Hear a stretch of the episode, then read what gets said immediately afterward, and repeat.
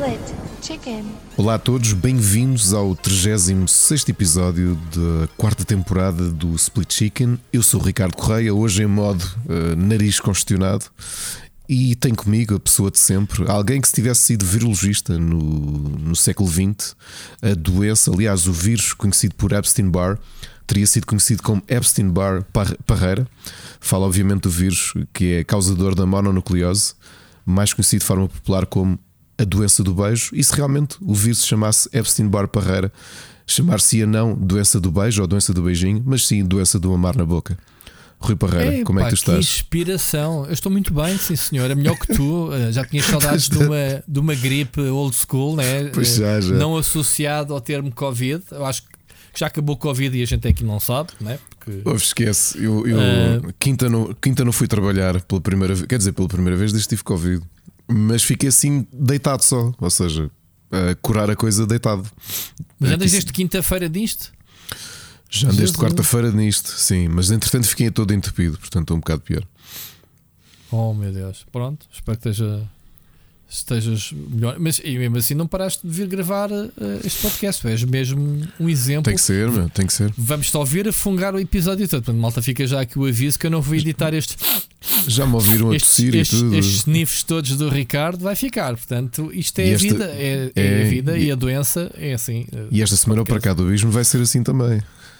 Ih, É, bem- Bem-vindos ao mundo que existe. para, Para cá cá. do Estás aí no grande sniff. Ronk, ronk. Sons estranhos. Esta hora já perdemos não sei quantos ouvintes. eh, mas tudo bem. Os três que estavam a ouvir, Ahm. agora só temos um. É, só, yeah.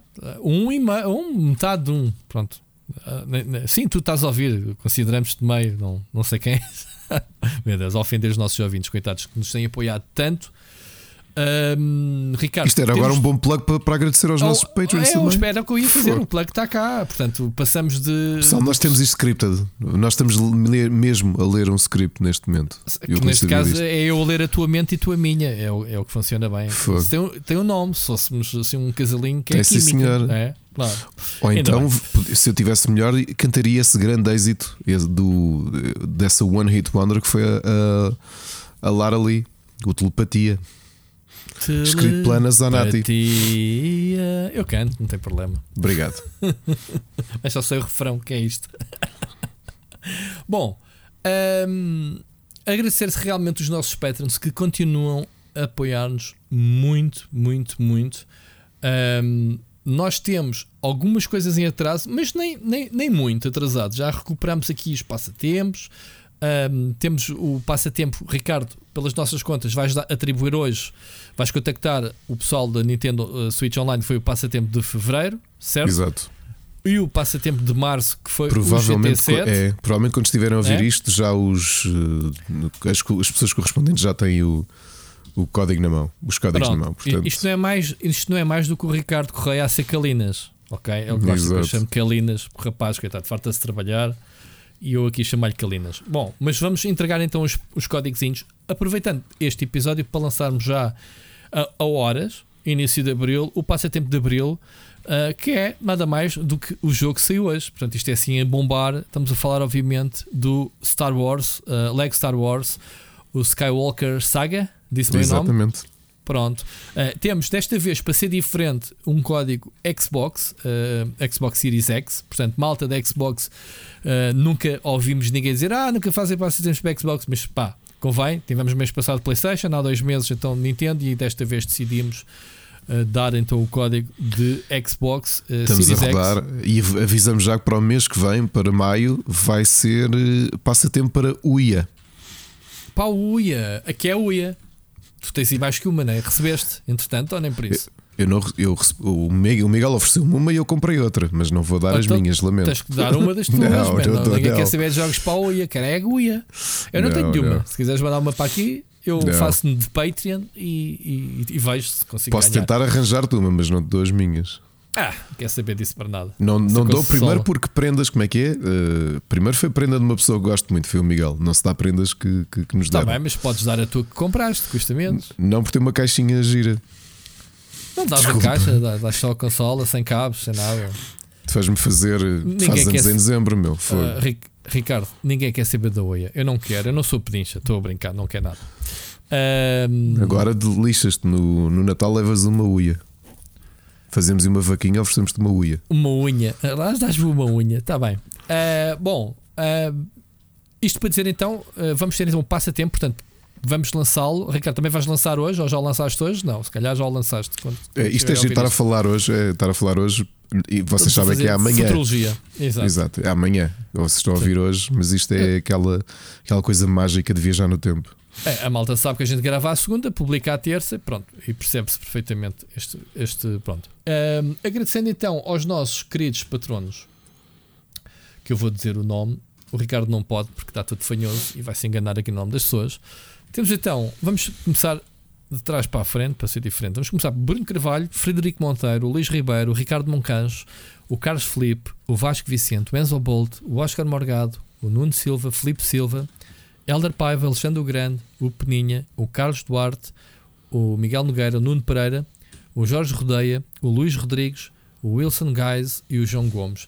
Malta, obrigado pela vossa força, obrigado. Posso-vos dizer que eh, estes valores são muito importantes para nós um, focarmos os objetivos de fazer upgrade. Eu posso-vos dizer que uh, o meu, sabes disso, Miguel? O meu, o Miguel, Ricardo, o investimento que eu fiz este mês foi com as luzes, não foi com o uhum. som, sim, podcast, sim. mas estamos a falar dos setups gerais do nosso trabalho, uh, com, uh, seja nas streams, seja nos vídeos, seja no áudio.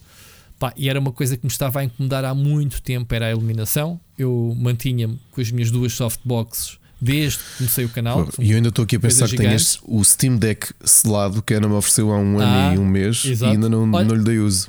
Queres ficar com as minhas softboxes? Porquê? Só eu é da grandes. É pá, luz, precisares de luz para, ah. para as streams. Pá, eu vou, vou-me desfazer delas.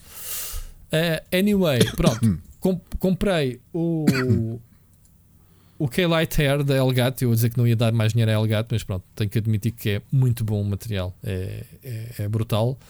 E comprei as luzes para trás, que foi o nosso querido uh, André, Gonç André Henriques. É? André Henriques. Estou a pensar no André Gonçalves, que, querido amigo de Dados. Uh, o André Henriques que deu então uh, a dica. Esquece. Estava a pensar. Hã? Esquece, depois falamos. Eu sei, eu já sei. Semicei. E então uh, que ele diz que eu lhe copiei, pronto, fica aqui uh, os créditos ao, ao, André por ter uh, descoberto umas luzes acessíveis, coloridas para trás, pronto. Estou cada vez mais parecido com ele, pretendo ficar bonito como, como o André, para ficar apresentado, apresentável nos meus blogs. Portanto, é isso. A seguir vou-te roubar as roupas, André. Grande abraço. Um, Ricardo, os nossos patrons, temos ainda novidades no que diz respeito a programas. Temos finalmente o Pixel Hunters gravado. É. Uh, Aliás, sim, nós, nós estamos editado. agora a acertar com o nosso diretor, de, o nosso manager, o João Machado, que ele é que vai. Manager, ele é que tem agora a começar a estabelecer o calendário, porque já temos episódios preparados para vocês. Temos o. O, o Entre Marido e Mulher, uh, que está uh, dedicado ao Elden Ring, já o tem há uma semana e qualquer coisa. Estamos aqui a ver quando é que ele sai. E como tu dizias, o Pixel Hunters. Uhum que por acaso é dedicado, como vocês sabem, do, do Gaming Club ao The Secret of Monkey Island. E foi mesmo a propósito, já lá vamos. Hoje foi anunciado um novo jogo da série. Acho que esta ninguém via a chegar. Sobretudo, e logo para este ano, não é? Uh, logo para este ano, sim, eles já estão a fazer jogo há dois anos, mas uh, o que não se esperava é que o Ron Gilbert pegasse outra vez, ele que já tinha prometido que nunca iria pegar, e acho que, e acho que, que que olha, aldrabones, e bem, ainda bem. Uh, então, temos então Pixel Hunters entre marido e mulher uh, à espera de agendamento. Temos as crónicas de nada, que não é nada. Tu continua a dizer que aquilo não é nada e sai à quarta-feira. Eu tenho gostado muito de ouvir, pá. É? Tenho mesmo. Tenho, eu, eu, eu, eu, admito aqui a minha. Eu gosto muito, não só da experiência de, de estar do lado dos ouvintes, porque realmente eu só ouço é o episódio quando ele é publicado. E é Sim, espetacular. Eu por acaso também. Essa, essa é, experiência. É, é, Vais à confiança. Este, opa, esta, eu confio no Carlos, atenção. Uh, eu publiquei este episódio sem ouvir. Não o fiz isso na semana passada, não foi uma questão Fiz. de confiança, foi porque uh, são pequenitos. Não sei se íamos ter dito isto. Não sei se íamos ter dito, agora o Carlos sabe que, que é isto. Ah, Carlos, e agora a responsabilidade é maior. Mas pois já é, sabe, é a censura. Uh, não, mas eu acho que o, o Carlos já nos habituou com aquele espaço dele de de. Um, tenho que dizer duas coisas. A forma descomprometida em que ele fala da indústria, porque ele não deve nada a ninguém. Epá, e a gente também não deve, mas de qualquer forma temos uma ligação diferente uh, com os players da indústria que ele não tem. Então, a forma como ele uh, coloca os assuntos na mesa, seja de um tom mais parodiante, acho que faz falta. Faz falta esse tipo de comédia uh, ligado aos assuntos. O segundo ponto é a forma como ele liga os assuntos uns aos outros como uma história. Portanto, eu não sei como é que ele, o Carlos escreve o guião, mas uh, nota-se muito neste episódio. Não sei se reparaste, Ricardo, que ele passa de um tema para o outro, quase uh, uma deixa de uma para a outra. Portanto, é isso, Carlos. Parabéns, uh, gostei imenso. Aliás, não sei se já repararam, desde que começou oficialmente o Crónicas do Nárnia, né? este já foi o terceiro episódio, pronto, o primeiro foi o piloto. Diz-me que disseste receber... Crónicas de Nárnia de propósito. Disse Nárnia, desculpa, é que a minha cadela também se chama Nárnia e há aqui Crónicas de Nárnia, pronto, se disse. Devia haver um spin-off do podcast do Carlos que era só com a tua cadela a ladrar que era Crónicas minha, de Nárnia. A cadela foi operada na sexta-feira outra vez e eu não ah, nada desde esse dia. Andamos aqui meio bêbados. Já, fica aqui. Digo já aqui, foi operada na perna a meter os ferrinhos, que, tinha, que eu já tinha dito que tinha que ser, e então andamos aqui de volta dela, tipo bebê, para, para, para a defender, porque ela é maluca. Ela no, dia seguinte à operação já estava a meter a perna no chão e a querer correr de um lado para o outro. Pá, e a gente, desde andar com ela ao colo, e não sei o que, para ver se ela tem repouso absoluto. É mesmo parva a cadela. Enfim. Uh, ia dizer que desde que começámos então a publicar as crónicas de Narna, Nar, ah, lá, desculpem, de nada, agora não, não, é de propósito, isso é mesmo um trava-línguas por causa sei, da minha cadela. Um, que deixámos de receber basicamente uh, mensagens dos ouvintes. Portanto, é normal, começar agora a mandar. podcast uh, fixe. Sim, mas comecem a mandar para o Carlos mensagens que, que a gente não quer saber. Portanto, hoje fica já aqui que temos duas mensagens. Pronto, não sei, ninguém quer saber de nós. Vamos fazer o programa mais curto sempre hoje, de certeza, Ricardo uh, Vai ser, vai. Anyway, uh, e portanto, mais novidades uh, a propósito dos podcasts. Esta sexta-feira há para cá do Abismo, não é? Como já dissemos. Há para cá do Abismo, sim. Vamos ter o Super Finisher o regresso. A semana, o mês passado não gravámos por é. falta de calendário de, de é verdade. da nossa parte. E, e, e um, e temos aí umas decisões a fazer em relação ao Super Finisher, eh, mas também vamos demorar uns dias porque não esquecer que é pelo menos 8 horas de conteúdo que vamos ter de ver. Pois eu ainda não acabei de ver. Um e eu fiquei tipo, uau. Eu, eu não acabei de ver, aliás, as horas. horas ah, é, é, curioso é que foi este ano foi a primeira vez que vi o WrestleMania em direto, eh, mas não consegui ver tudo porque começou. Repara, o pre-show começa à, meia-noite. Foi. Isto é hora os... de quê? Los Angeles? À nossa. À nossa meia-noite. Não, mas uh, a que horas é, isto é onde em Los Angeles? Não me lembro este ano onde é que foi. Uh, foi no Texas. Este ano foi no Texas. Texas. Foi no é Texas. Texas? Uh, onde é que é o Texas? é West? Não, Acho, não sei se não é mais ali a meio. Não sei. Ah, ok. Independentemente não disso. geografia americana. Siga. Aquilo é grande. é um semicontinente. Não, ao pé do México, portanto. Claro que sim, ao pé do México. Um... É no sul da América, no centro, sim. Ok. O que é que eu ia dizer? Ah, e então comecei a ver à uma da manhã, mas não deu para acabar de ver, porque aquilo são 4 horas e acabar às 5 e não dá. Não, não, não consigo ver tudo. Pois, uh, normal. Não sei se viste os sete psicopatas entretanto. Não, não acabei de ver. Não sei se alguém nos vai mandar uma mensagem a perguntar. Eu ainda não consegui ver também, mas está prometido, está na lista. Uh, já lá vamos. Então pronto, uh, temos então estes podcasts todos, malta. A nossa rede está a ficar fixe. Uh, isto se calhar não é nada daquilo que a gente tem previsto, obviamente. queremos mais, mais podcasts, mais programas e vamos ver no futuro. Eu para mim só gravava podcasts, Ricardo. Todos os dias um podcastzinho. Também não me importava nada, digo já. Se eu fosse profissional disto e malta, querem nos ajudar como patronos, a gente transforma isto já numa mega empresa de produção de conteúdos de podcast. Todos os dias. Todos os dias a fazer podcast. Sim. Um, até o pessoal se fartar de nós. Anyway. Um, é isto, Ricardo. Ouvimos para a semana? uh, vamos uh, começar então uh, as notícias. Notícias da semana. Ricardo, queres começar? lancei. Sou sempre eu o host. Desta vez lixei-te. ah, já sei. Epá, isto, eu não estou habituado a lançar. Eu estou habituado a abrir o programa, não estou habituado a lançar. Vamos começar já com a mensagem do ouvinte, do nosso querido amigo Miguel Tomar Nogueira, que já voltou das ondas, portanto vamos ver se ele está. Uh, eu não sei, eu não sei vocabulário de surfista. Eu queria fazer uma piada sobre surf e não consegui. Fiz. Tens que dizer, não sei, yeah, man. Eu sei que eles usam a palavra tubo, algures, não é? Tubo. tubo. Ah, Passei ah, o tubo. Grande, ah, vagalhos.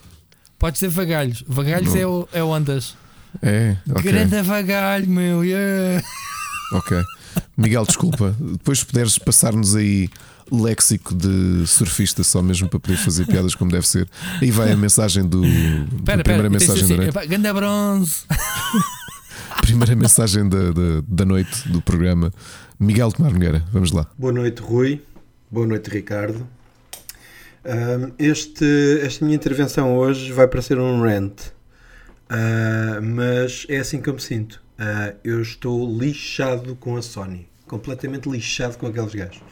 Um, após o anúncio destes novos tires do PlayStation Plus uh, e tanto se falava Project Spartacus, etc., o que é que vem aí? Uh, basicamente aquilo que nos oferecem é simplesmente pornográfico. E parece que a Sony anda a aprender algumas coisas com a Nintendo. Ou seja, no tire normal do preço que tínhamos, temos basicamente a mesma coisa que tínhamos, não. Está bem que metem lá os jogos PS4, mas também faziam isso com, que, para quem tinha uma PS5, um, tinha o Plus. Depois no Tire 2, que é o Tire do Ultimate, ok? O Tire 2 é o Tire do Ultimate no Game Pass. Uh, adicionam-nos os jogos do PS Now em streaming, ok? Portanto, eu não tenho problema nenhum porque eu tenho 1 gigabit de internet, mas há muita gente que não tem. Uh, e há zonas do país que não têm acesso a esse tipo de internet. Um, portanto, adicionam-nos no tire do Ultimate do Game Pass, nesse mesmo valor, adicionam-nos os jogos da PS3 e depois aquilo que é absurdo, num tire de quase 20 euros, dão-nos PS1, PSP e PS2. Tudo em streaming.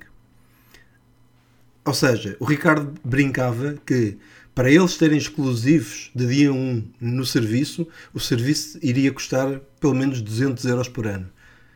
Este tire está a custar 200, mais de 200 euros por ano. Um, e não há nenhum exclusivo de dia 1 a sair, a, sair, a sair neste tire.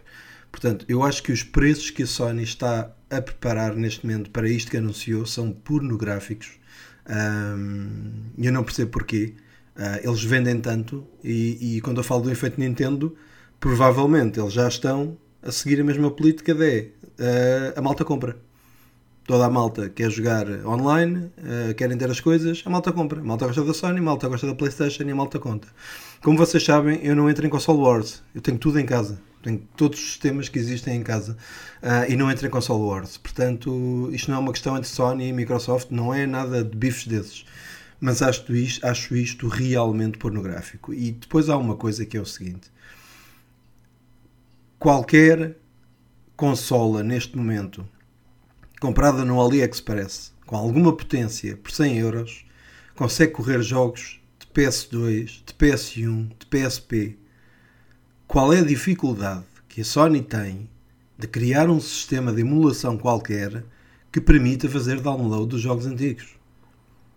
Se são a PS, se essas pequenas consolas de 100 euros conseguem fazer isso e bem feito, uma PS5 que tem o poder que tem de computação como é que um Mark Cerny, como é é que toda aquela equipa de desenvolvimento ainda não conseguiu criar uma emulação que te permita fazer download de um jogo PS1 e jogar o jogo PS1 nativamente na consola sem ter que estar a recorrer ao cloud streaming.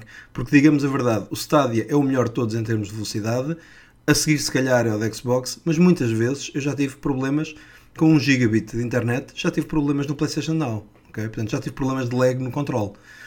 Portanto, eu acho isto completamente absurdo uh, e a única pena que eu tenho é que provavelmente as pessoas uh, vão comprar. Espero que as pessoas votem com a carteira e que daqui a uns tempos uh, o tire maior, ou seja, o tire que é do Ultimate, que é aquele dos 12 euros mais ou menos, seja o que já tem tudo e não um tire de, de praticamente quase, quase 20 euros. Desculpem, um, desculpem o rant, desculpem a irritação, mas isto deixou-me mesmo extremamente irritado porque eu sempre gostei da, da PlayStation como marca. uh, e deixou-me muito irritado esta política de preços. Um, outros assuntos rápidos. Um, quando falavam de, do caso do Oscar Isaac e do Pedro Pascal, de de repente estarem por todo lado, um, há, uma, há uma coisa que nós temos que analisar sempre, que é o Oscar Isaac está em todo lado porque é muito bom. Ele é muito bom ator. E o Oscar Isaac, uh, ele não aparece agora. As pessoas conhecem-no a partir do Star Wars. Mas o Oscar Isaac é um bocado como o efeito do Adam Driver. Quando o Adam Driver começou a aparecer por todo lado, as pessoas dizem: esta, esta pessoa agora do nada aparece em todos os filmes. Fez o Kylo Ren e agora aparece em todos os filmes. O Oscar Isaac e o Adam Driver têm uma carreira enorme, já de filmes para trás, mas principalmente no cinema independente. E foram aí que, eles cresceram. Alguns crescem no teatro, outros crescem no indie. Um, mas quando chegam a estes patamares de aparecerem num, num blockbuster e depois de aparecerem em todo lado, eles já apareciam em muita coisa muito boa e com, com prestações incríveis. Só que o que acontece é que muito pouca gente vê filmes indie. Os filmes indie não estão nos serviços de streaming, os filmes indie não passam no cinema praticamente hoje em dia e ninguém os vê. Se vocês, uh, uh, se vocês assinarem o serviço de streaming Mubi e o serviço de streaming Filmin, que é só de filmes independentes, procurem depois por Adam Driver e depois procurem por Oscar Isaac e vão ver a quantidade de filmes que eles já tinham feito antes de, de, de das pessoas os conhecerem uh, nos blockbusters. Quanto ao tema Carlos Duarte, que não podia ficar parado aqui, eu ia ficar parado na última mensagem, mas agora vai ter que ter resposta. Um, eu acho que podemos começar a chamar esta rubrica Fight. Eu gostei muito da mensagem do Carlos. Uh, de tudo. Eu rimo muito com a música que o Carlos selecionou para mim. Uh, eu rimo muito com o facto dele dizer que eu, que, eu, que eu não sei fazer memes. Agora há uma coisa que eu não perdoo. O Carlos chamou-me velho ok? E reparem na palavra, o Carlos Duarte usou a palavra velho. Ele não usou uma palavra politicamente correta que deveria ter usado, como por exemplo sénior ou pessoa de idade avançada. Ele chamou-me velho e eu acho que isto era razão para cancelar culturalmente o Carlos. Mas como eu sou contra o cancelamento cultural, uh, prefiro deixar aqui um aviso.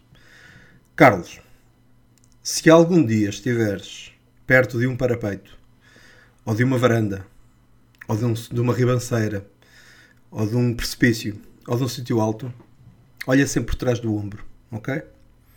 Porque eu posso aparecer por lá. E se eu aparecer por lá, aquilo que eu te vou fazer, primeiro vou-te fazer um monólogo de 3 minutos. Um, é um bocado estúpido nos filmes se faça isso, não é? O herói chega, vamos, vamos considerar que eu sou o herói e tu és o vilão. Um, depois tu podes trocar na próxima mensagem. Um, o herói chega e antes de matar o vilão faz-lhe um monólogo de 3 minutos. Eu acho que na vida real a pessoa que chega para matar mata, não faz um monólogo. Uh, mas pronto, mas fingimos que a gente faz como no cinema, ok? Portanto, aquilo que eu vou fazer, eu vou aparecer por trás de ti num desses sítios altos e vou fazer um monólogo de 3 minutos. E a seguir ao meu monólogo, eu nem sequer vou ter que mexer um dedo. Porque a tua reação a seguir ao meu monólogo vai ser fazer isto. Mas vou mandar, é meu último. Ui! Ui! Ui! Vou mandar. Ui! Ui! Ou então, se calhar combinamos só um café para nos rirmos à gargalhada pelo facto do Rio e do Ricardo não fazerem a mínima ideia do que é que há de fazer com esta, com esta, com esta nossa nova rúbrica, ok? Ouvimos para a semana. Muito bom. Ah, opa, quem Muito conhece o, o, Miguel, o Carlos não conhece o Miguel, o Miguel não conhece o Carlos pessoalmente, mas pronto, a gente conhece o Miguel pessoalmente. Uh, o Miguel é das pessoas mais divertidas que eu conheço. E, e, é impossível estar ao pé do Miguel sem estar-nos a rir deste, deste tipo de palhaçadas e outras qualquer. E, e curiosamente, sabes onde é que eu conheci o Miguel? Foi em Los Angeles, portanto, nem a 3. Uh, o, o que ainda é mais fixe, que é fora daqui, né? a camaradagem que existe logo porque é um grupo de portugueses no, num país estrangeiro, Ricardo. Não sei se percebes. Tu sabes o que é isso, não é? Uh, Também te conheci no evento entre vê lá, precisei estar em Colónia para te conhecer. Para me conheceres, não é? Uh, tu dizes que sim, eu não me lembro de ver lá. Uh... Se já não fui. É tudo fotomontagem. Tudo vantagem. Uh, mas pronto. Isso era como uh, os outros que faziam a cobertura da E3, mas a partir de cá, mas estavam. Epá, essa história era tão linda. É linda a história. É. Que, histórias, histórias, histórias, que se contam. Mas pronto. Só para não assustar o Carlos, às vezes com, com do Miguel, depois o volto face. Ah, vamos ver um café. E é a pessoa que mais encaixa, obviamente, o humor. O, o Miguel tem cenas de humor para o rubber que aquilo não lembra a ninguém. Portanto, já. Yeah. Um, falando de coisas mais sérias, Miguel, a cena do Oscar Isaac e do Pedro Pascal, como tu dizes, e muito bem, não é a cena para trás. Eu de repente não comecei a ver filmes dele. Estávamos a falar dos filmes novos. Foi, foi o exercício que fizemos. Foi, pá, este gajo agora está no Moonlight, está aqui, está ali. Foi para a frente. Mesmo a propósito disso, Ricardo, e já lá vamos. Este fim de semana vi um filme com quem? Com o Pedro Pascal. Com o Pedro Pascal. Pois claro. É, e ele, ele filme falou, da é, Netflix. É, ele, ele falou do Adam Driver, eu conheci o Adam Driver noutro. Ah, não sei se foi dos primeiros papéis ou pelo menos um dos grandes destaques, que ele era um personagem secundário, um personagem muito freak de uma série que era o Girls. Da. Hum. Como é que ela se chama? Lena. Agora não me lembro como é que era. Pá, uma série mesmo muito, muito freak. Ele era o namorado dela, pá, mas era um. Pá, era um personagem muito freak. Uh, eu não lembro que ele tinha cenas muito estranhas. Eles namoravam, mas depois ele não fazia sexo e às vezes ia ia-se masturbar. Uh, epá, já não lembro, mas tinha assim umas cenas que eu estava a ver a série e pensava: Uau, este gajo é muito, muito estranho. E de repente anunciam-no como uh, ele vai ser o próximo vilão de Star Wars. Eu, uau, espera aí, o que, é que, é que se passou aqui? Um, epá, e também eu vi no cenas de um casamento e ele, tá, ele é um excelente ator. Não, cenas de casamento é muito bom. Mas esse já foi posterior, acho eu. Já, já, já, já, já, já. É, um, é muito bom mesmo esse filme. Mas pronto, estamos aqui a falar de. A propósito dos, dos atores, parece que agora estão em todas. E eu, eu, quando comecei a ver o, o filme, que chama-se The Bubble, eu nem vi o elenco. Foi, vi, epá, isto parece-me bem. Uh, sobre o. A gente já, já lá vai para a frente, mas de repente, olha, olha quem é ele, mesmo a propósito, olha, olha, a gente está a falar do Pedro Pascal e o gajo aqui no filme. Bom, um, outro tema que tu puxaste foi o PlayStation Plus, ainda bem que mandaste essa mensagem que era um dos temas que íamos falar. Eu não tenho a certeza se tu percebeste bem os três tiers. Não, e os valores errados. Tens, e os valores que tu deste acho também estão, estão errados, Miguel. Estão errados, estão. Uh, pronto, errados. Uh, podemos corrigir isso, que é o primeiro tier é tal e qual o que existe agora. Portanto, quem não se quiser uhum. chatear com o Plus é o que tem. Que Ao é mesmo o, valor, 59,99. Mesmo é. valor, a uh, mesma oferta, portanto, o armazenamento em cloud das gravações, é. os jogos gratuitos por mês, descontos e é. jogar online. Pronto, é, o é, básico. É, Quem não quer se chatear é este. Eu no outro dia estava a fazer essas contas e estava a explicar isso, Miguel, porque tu depois te, tu tens três tiers realmente. O segundo tier, que é o PlayStation Plus Extra, é na prática a fusão entre o PlayStation Now e o PlayStation Plus e fica-te 99,99. O que na realidade até são 20 euros mais barato do que o somatório atual dos dois serviços. Uhum. Okay. Pois, às vezes esquecemos de fazer a conta conjunta. Não, tens que somar. Olha, por exemplo, eu mas acabei espera, de, eu aí, Ricardo, acabei de renovar Ricardo. o meu PlayStation Now. Esqueci-me que tinha aquilo em, em renovação automática. O Now ou o Plus? O Now, o Now. Renovei outra vez por 59,99. Portanto, já ah, estou pronto tu, para. O... Esse vai migrar automaticamente para o Tier 3. Exatamente, okay? exatamente. Pronto, sem custos adicionais. Agora é assim. Atenção que a oferta não é a mesma, porque tu, tu atualmente o PlayStation Now tens 700 jogos, 700 e tal jogos e aqui só te está a dar metade neste ano. Portanto, eu acho que nem é, nem é carne nem é peixe, é ali o intermediário. Não pagas a totalidade, como tu dizes, dos dois, dos dois serviços somados atualmente. Sim, porque há uma mas diferença. também não tens no, acesso a tudo. É, pera, porque no Extra só tens uh, catálogo PS4 e PS5, ou seja, jogos que tu tens de instalar na tua consola. Pronto, Isto é o que, é, é, é o, que o tier intermédio é, tem. Portanto, é o PlayStation custa... Now sem streaming. Sem streaming, exatamente. O Pronto. PlayStation Plus Premium, que é o tier 3, esse sim, na prática, é o somatório dos dois valores atuais. Mas, mas sabes porquê? Porque há parte desta, da oferta deles que só existe em streaming. E é isso que o Miguel estava-se a revoltar da PlayStation 3. Eu acho que tem a ver com a arquitetura da consola. A PlayStation 3, sim, há a mesma dificuldade. Uh, não Aliás, isto falando ter fisicamente já... os jogos a correr nas novas por causa da é arquitetura. Só... Sim, porque já conversei até com malta que, que, pá, que domina o modding e, o, e as alterações de consolas e a emulação, e realmente a PlayStation 3 ainda hoje é, é, é uma dor de cabeça. Portanto, não. Pronto, e daí deles terem o código em cloud, arranjaram forma de poder jogar em streaming Uh, eles também não querem dar o braço a Aqui eu acho que concordo com o Miguel na teimosia da Sony, que é, epá, eles não dão nada a ninguém. Eles têm os dois serviços. A, a, nossa ideia era o Now deixa de existir e está incluído na oferta do Plus. Aí era bestial e ninguém se chateava. Sim. A Sony não quer dar o braço de terceiro, que é, lá está, custos de streaming. Olha, custos, e, custos e vou cloud. só dar aqui outra correção ao Miguel. Miguel, tu disseste, falaste da questão da, da, da rede. Eu nunca, olha, posso dizer que este fim de semana aproveitei, lembrei-me que tinha acabado de pagar o serviço e fui, já a semana passada tinha instalado uns quantos jogos e fui jogar outros em streaming. Tu podes jogar da PS3, PS1, PS2 e PSP em streaming mas o único que é obrigatório jogares em streaming é PS3, porque uhum. PlayStation 1, 2 e PSP vai ser permitido fazeres download dos jogos e instalá-los, ok? Uh, portanto, é assim. Reparem, nós falámos disto antes do serviço ser lançado. Eu Sim. fiquei zero surpreendido com o serviço porque era exatamente aquilo que eu estava à espera. E uhum. nós não estamos a mentir porque vocês ouviram-nos nas últimas semanas, meses até, de quando falámos do que é que poderia ser o concorrente.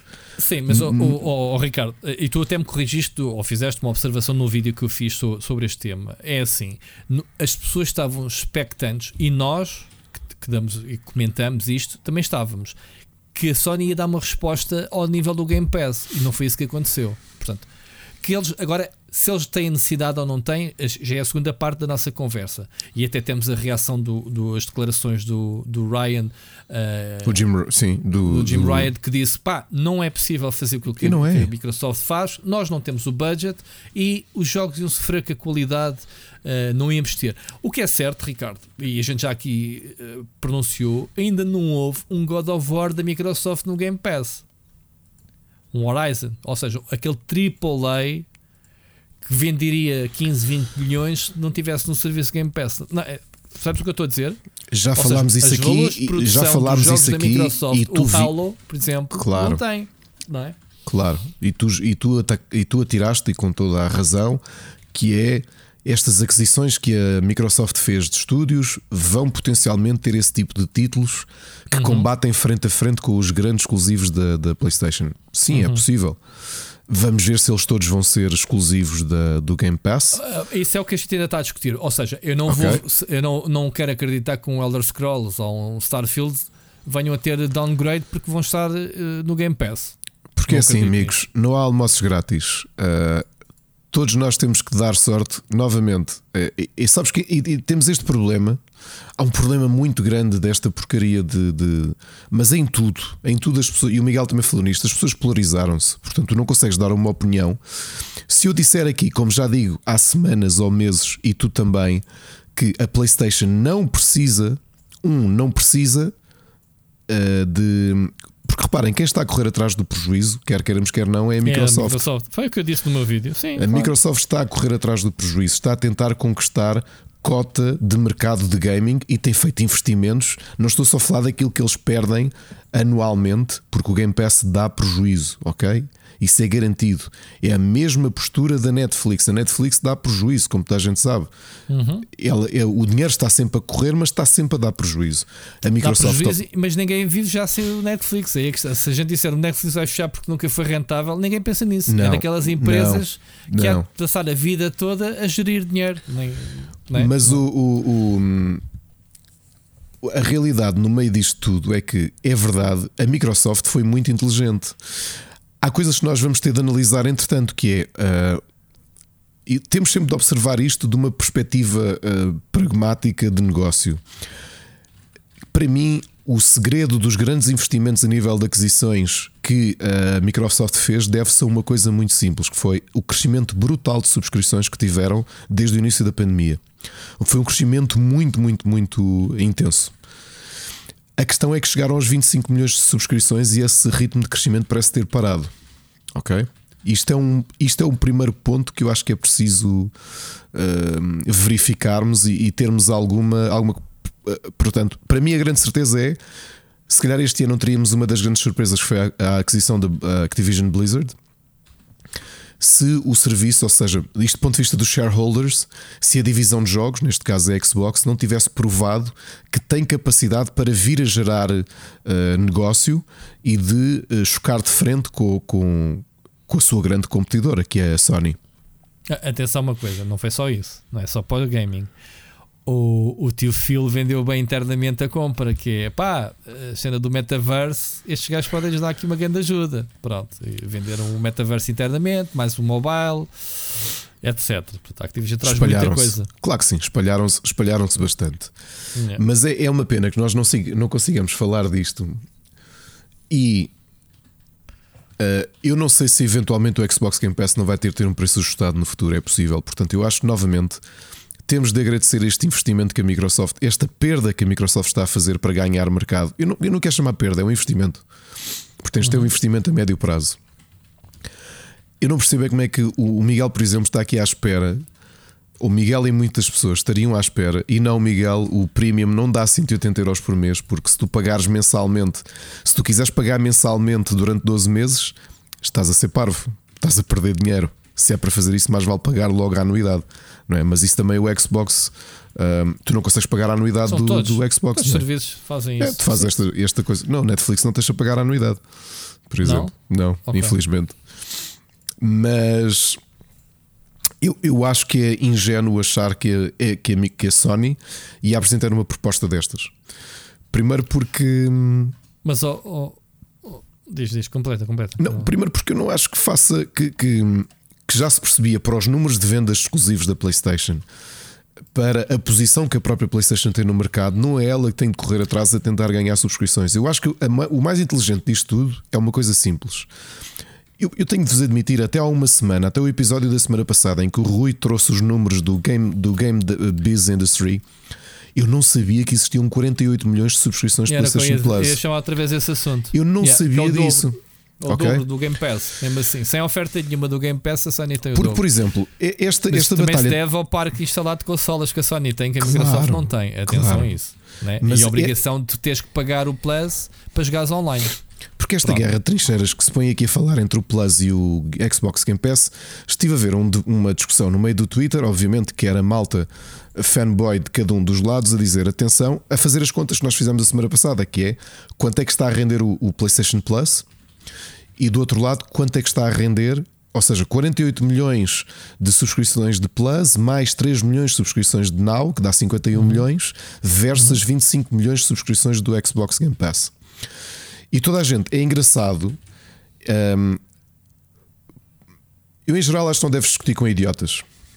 É, eu acho que é um, é um ponto assente em qualquer coisa. Portanto, seja futebol, uh, religião, uh, o que quer que seja. Portanto, não discutas com idiotas. E acho que, que, que se vê demasiado isso nas redes.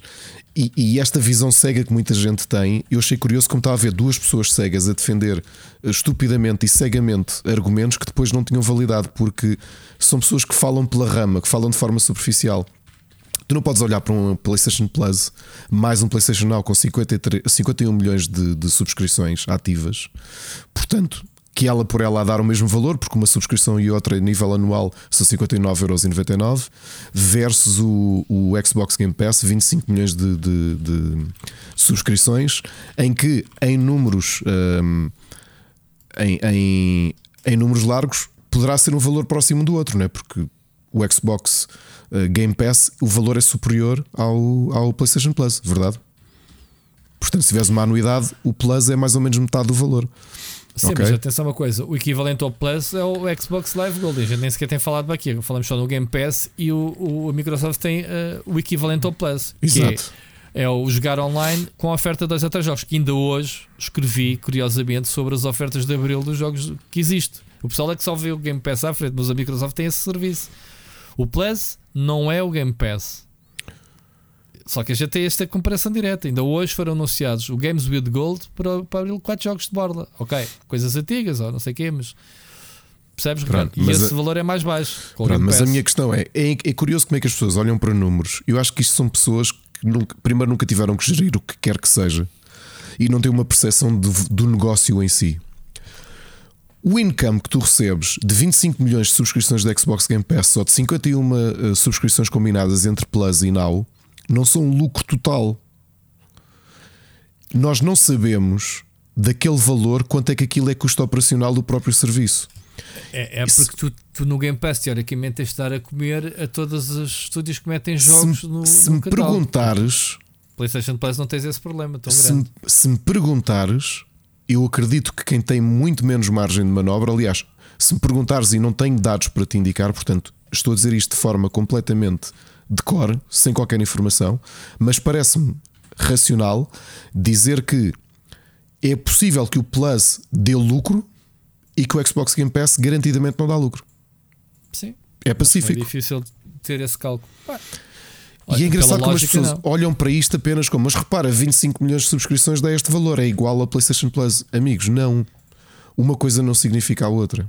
Ok? A mesma coisa como o Seixas que teve aqui meses, semana após semana, a falar connosco aqui, no, a mandar mensagens, a lembrar-nos da Epic. A Epic, para bater de frente com o Steam, tem largado de entre 350 a 400 milhões de euros anuais. Perder. Ok? Perder. Para bater nada. Para bater nada. Para não bater nada. Ok? Como neste caso, o objetivo da Microsoft não é roubar público nem consumidores à Sony. É aumentar o seu cota de mercado, portanto, aproximar-se daquilo que é o volume de negócio da, da, da, PlayStation. Porque a PlayStation, quer queiramos, quer não domina o mercado das consolas, ok? Pelo menos naquele setor ou no segmento entre, entre PlayStation e, e Xbox. Mas, me, pela, pela, diz, diz. Não, eu, eu, vai que eu vou, uh, vou virar a conversa, por isso é que eu disse porque o teu raciocínio. Porque, porque é o argumento que é que tu pensas, porquê é que tu não tens o Batman dia zero no HBO Max? E porquê é que não tens o Spider-Man, que eu ainda não vi o filme, no dia zero no Disney Plus? E tens os serviços na mesma? Porque tanta Disney sabe que vai faturar muito em cinema. Porque é, eu acho que aquilo que nós devemos observar para os serviços de subscrição é que eles não Isso são nem... novos. Rui, não eles é um não são exemplo novos. que a Disney Rui, tentou, tentou, tentou vender bilhetes de cinema no, tentou, no, no Disney Plus. Tentou, é? claro. E lixou-se. Pá, testaram as águas. Repara, é aquilo que eu te estou. Era aí que eu queria chegar. O que o mercado dos videojogos está a fazer em termos de subscrição é acompanhar com delay um caminho que foi trilhado pelos serviços de audiovisual. Ok? Tudo uhum. aquilo que foram os erros e as ideias geniais dos serviços nasceu com o audiovisual principalmente com, com a HBO, desculpa, com Netflix, que foi extremamente inovadora nisso, e todos os serviços que, que, que, competiram logo de imediato. E acho que nós temos de observar, ou temos de extrapolar aquilo que vão ser os serviços, ou que são os serviços nos videojogos, olhando para um mercado que está muito mais à frente em termos de tempo e de amadurecimento deste tipo de oferta, que é o serviço de conteúdos audiovisuais. E é aí mesmo que tu estavas a dizer, Rui. A Disney tentou que é, tínhamos pandemia, não há bilhetes de cinema para vender. Se não houvesse, eles não tentariam isso, provavelmente, ou talvez tentassem, não sei. Mas aí foi um bocadinho tentar uh, mitigar o dos danos que. Hum, porque repara, a questão do audiovisual tem problemas que os videojogos não têm, porque tu continuaste a ter venda em retalho, até aumentou, não é? Como, como praticamente todos os distribuidores contaram, a venda em retalho aumentou uh, durante a pandemia, o cinema contraiu, porque tu não podias sair de casa para, para ir uhum. ao cinema. Neste caso, acho que temos de olhar para isto pela, pela amostra que nós temos. Sim, a Microsoft quer tornar-se a Netflix dos videojogos e isso tem um custo. Tem um custo operacional. Pela mesma razão como a HBO não vai colocar um Batman no Zero Day no serviço porque sabe que aquilo vende por si só, consegue ganhar o melhor de dois mundos, que é quem está subscrito está subscrito e vai continuar a consumir o conteúdo e sabe que passado 3 ou 4 meses daquilo sair do cinema vai poder vê-lo com a... Portanto, quem não, quem não se quer preocupar em ter que ver, em, em, em, não perder o FOMO, não é? O Fear of Missing Out e ter de ver exatamente quando toda a gente está a ver, pode esperar para ver no serviço. Todas as outras pessoas que já iam ao cinema de qualquer, de qualquer forma para ver foram. Ou mesmo aquelas que vão ao cinema e que não têm o serviço. A mesma coisa para o Spider-Man. Tu próprio trouxeste aqui os números que eu não, eu não conhecia, eu não fui ver o filme, como sabes. Já não vou ao cinema há dois anos e tal. Uh, foi um recorde de bilheteira. Agora, para quem está com fanboyismos idiotas no meio desta merda toda de discussão do que é que são os serviços, ponham-se um bocadinho, esqueçam a vossa postura de consumidor e imaginem que têm um negócio. Vocês têm um produto na mão que sabem que vai vender mil unidades. Garantidamente. ok? Tem um, uma coisa qualquer que vai vender mil unidades garantidas.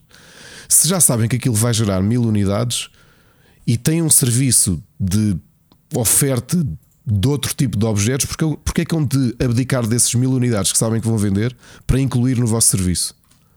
Isso vai aumentar o número de subscrições? Direto? Provavelmente não. Só estás a canibalizar o número de vendas que tens. É exatamente o que acontece com a Nintendo e com a PlayStation, porque vendem muito os seus first parties. Ok? Vendem muito os seus first parties e toda a gente sabe isso. Sim, a, a, a Microsoft ainda tem provar uh, as aquisições que fez os estúdios e lançar os respectivos jogos. Tem lançado aqui e ali, mas para a quantidade de estúdios que comprou ainda não vimos. Ainda não vimos. Mas, ó Ricardo, eu queria mudar uh, o shift para, para também uh, colocar na mesa um outro ponto de vista. Hum. As pessoas que consomem, não estou a falar de eu, tu, o Miguel ou o Zé António, que está uh, mais ou menos ligado à indústria, né, que escreve sobre videojogos e está atento a estas coisas e tem estas opiniões formadas. Uhum. Do ponto de vista do pessoal que quer é jogar jogos, está à espera realmente do Game Pass da PlayStation. E é isto que foi sendo alimentado nos últimos meses, sobretudo quando nós, a nossa a imprensa, diz: pá, o, o Jim Ryan vai em breve anunciar um projeto Spartacus, whatever, um aquilo que é o Game Pass da PlayStation. E isso não okay. se materializou, pelo menos para já. Tu o que é que vais responder a essa malta man, que não quer saber, não está em guerra nenhuma, man, Primeiro, primeiro porque que... o segredo está exatamente o que tu disseste, Pronto. que é, a maior parte daquilo que é publicado é merda. Porque as pessoas. É, é, tão simples quanto isto. E não estou a falar só de videojogos, estou a falar em geral. Portanto, tu constróis expectativas. Pensei que estavas a falar só de mim. Mas não, tu, tu constróis expectativas que não são correspondentes, tu não estás a citar ninguém, tu estás a inferir. Não, mas, oh, oh Ricardo, faz sentido o que eu disse ou não? O, Rui, fa Rui, faz todo o sentido. para comprar jogos Rui, e que vê. Faz todo o sentido. Irmão, eu vou dizer o meu irmão. Oh, oh, Rui, irmão. faz todo o sentido. A questão é: tu tens, se eu agora começar a espalhar, e tu também, a Nintendo está a preparar um update para aquilo que pode ser o, Xbox, o Game Pass da Nintendo. E isto começar a ser repetido por muita gente, porque, por exemplo, tens grandes. Uh, os, os, então, cá no nosso burgo, o, as grandes, os grandes nomes de, de, de, imprensa especializada de videojogos essencialmente só, só republicam ou traduzem coisas, André, não é? O André Henriques, ah, desculpa, o IGN e o. Só, só republicam e, e traduzem coisas. Portanto, eventualmente, se houver alguém que diz. se houver alguém que diz, se calhar a Nintendo está a preparar o Xbox Game Pass deles, isto vai ser reproduzido e tu vais estar a alimentar aqui umas expectativas. Nós andámos meses aqui a dizer isto é ou isto. Mas não foi só nacional, Ricardo, foi a nível internacional. Também oh, estou a ser agora o oh, advogado Rui, do diabo. Rui, eu não estou bolas, eu não estou a dizer que é nacional, claro que é internacional, quer dizer, que dimensão, que, que desculpa, que impacto é, é que tem os mídia portugueses, onde quer que seja, sem ser quando incumprem embargos e NDAs e lixam as relações com, com as companhias para o mundo todo. É, essa, é uni, essa é a única forma como a imprensa portuguesa tem algum destaque internacional é quando faz merda, ok? Uh, eu não sei se é estar doente, eu não tomei nada, simplesmente fiquei um bocado azedo de repente. Uh, eu, percebo, eu, eu, percebo aquilo que tu estás a dizer. Obviamente que o teu irmão, que não está por dentro disto e não tem de fazer contas, não tem claro. de imaginar o que é que é um negócio, claro. se lhe é vendido pela imprensa toda, a Sony está a preparar a resposta ao Game Pass. É que repara, é que esta frase, esta frase só por si só não diz nada. Porque em extremo, se tu me perguntares, a Sony está. Isto foi uma resposta ao Game Pass? Foi, sabes como? E agora estou-te a dizer de um ponto de vista corporativo. Foi uma resposta da, da Sony ao Game Pass porque uh, apostou no branding que é mais forte, que é a PlayStation Plus. Portanto, fez uma limpeza de branding interna. E isto é uma forma de unificar, de clarificar a comunicação eh, dentro do serviço que tem sucesso. Agora, o que é que isto quer dizer para o consumidor? Bolinha, zero. Ok? Ricardo, eu, eu escrevi assim: Jim Ryan Game Pass no Google para ver como é, porque é que me aparecia. Apareceu o blog, publicação do metro, é o que vale, vale o que vale, em que diz assim: PlayStation Boss Jim Ryan hints at Game Pass and streaming plans. Pá, é muito mais fácil uh, pegar uh, nas notícias assim. E isso que tu dizes, essa, essa ideia de que a Sony vai responder ao Game Pass, o Game Pass, o equivalente ao Game Pass, o equivalente. Uh, ainda agora acabei de dizer que o PlayStation Plus não é, nem nunca foi, nem nunca será a resposta ao Game Pass. É assim alternativo ao Games with Gold, ou ao Live. O, game, o Xbox Live. É verdade, é que okay? já dissemos isso durante meses. Eu estou farto de dizer isso. Eu não é percebo verdade. que as pessoas pensam que o, o que a Sony deveria, Ricardo, é isto é que é, se é verdade ou não, anunciar um, um projeto novo, um serviço novo que não tem nada a ver com o Plus. Ou então que inclua o Plus, não sei se querem adicionar valor. Mas eu porquê? continuo a dizer que eu não estou a dizer que tem, eu estou a dizer para responder ao Game Pass tem que responder com as mesmas armas. E qual é a, único, a única coisa que faz sentido de destacar no Game Pass? É as ofertas dos jogos novos AAA. Se a Sony não está para isso, o assunto morre aqui. Eu não volto a falar sobre isso. Eu estou, mas notoriamente, notori notoriamente não está. Não está. Pronto, mas fomos, é todos, fomos todos nós, e estou a falar Não coletivo. vale a pena estarmos estou, a dizer que o PlayStation Plus tem que ser ou que deveria de ser. Não é. PlayStation Plus é o serviço que te permite jogar online. E esta é a nossa guerra de há 15 anos atrás, que é compro consola, compro jogos e eu vou ter que pagar isso, é- para isso jogar é, online. Isso é batalha perdida. Isso é, isso é batalha idiota. perdida. Isso é batalha Pronto. perdida. Por, pelos jogadores. Foi. Claro, pelos isso já jogadores. foi. Isso já foi. E foi atenuado como? Olha, todos os meses toma lá um joguinho, toma lá um docinho. Que claro. foi melhorando, né? que a concorrência foi melhorando, a qualidade dos jogos. Eu, eu, pá, o Game Pass o Game Pass, desculpa, o, o Xbox Live, ainda hoje escrevi sobre os jogos, os jogos são todos podres, mesmo, pobres mesmo, desculpa a expressão. Não há nenhum jogo que me fizesse comprar este serviço pelos jogos. Oh, Rui, okay? porque, o, porque o Gold há de cair como marca, porque não é possível não, não, mas antes Microsoft. De ver o Game Pass, percebes? antes de ver o Game Pass já, já, era assim. O PlayStation Plus ainda há um esforço de, com uma consola, a PlayStation 5 é nova, de haver pelo menos um jogo que era que há para a PlayStation 4, mas de borda só existe para a PlayStation 5 exclusivo. Ou seja, só os jogadores com PlayStation 5 é que podem aceder. Mesmo assim, as ofertas não são nada de especial em termos de novidades, são jogos de catálogo, ponto. Agora, uh, o PlayStation Plus é o serviço. O pessoal esquece do, do, do essencial Phonics e, e, e a brava que as pessoas se esqueçam. O PlayStation Plus é um serviço, não é para dar jogos, é para te permitir jogar online. Uhum. Segundo, segundo selling point e que faz muita falta, e só quem, e só quem não tem Plus é que sente falta. Serve para gravar os teus saves em cloud. Yep. Ok, isto é muito importante. Ok, sem Plus não gravas. Apagaste o jogo, onde é que estão os saves? Não os tens na consola, azerinho. Já foste. Ok? Mudaste de consola ou, ou whatever, não tens Plus, já foste. Isto são as duas coisas que o PlayStation Plus. A oferta dos jogos é um extra que as pessoas Sim. deram como adquirido. E agora dava-se como adquirido que o Plus migrasse para um serviço como o Game Pass. O Game Pass é um serviço que não tem nada a ver com o Game Live, Live Gold. O Live Gold é que neste momento já está inserido no Game Pass e não faz sentido estás a pagar o Gold quando podes pagar, não sei qual é a diferença agora de cabeça, por um Game Pass que te permite também jogar online e que te permita ser o xCloud. Portanto, a Microsoft sim, é que tem num único serviço todos os serviços.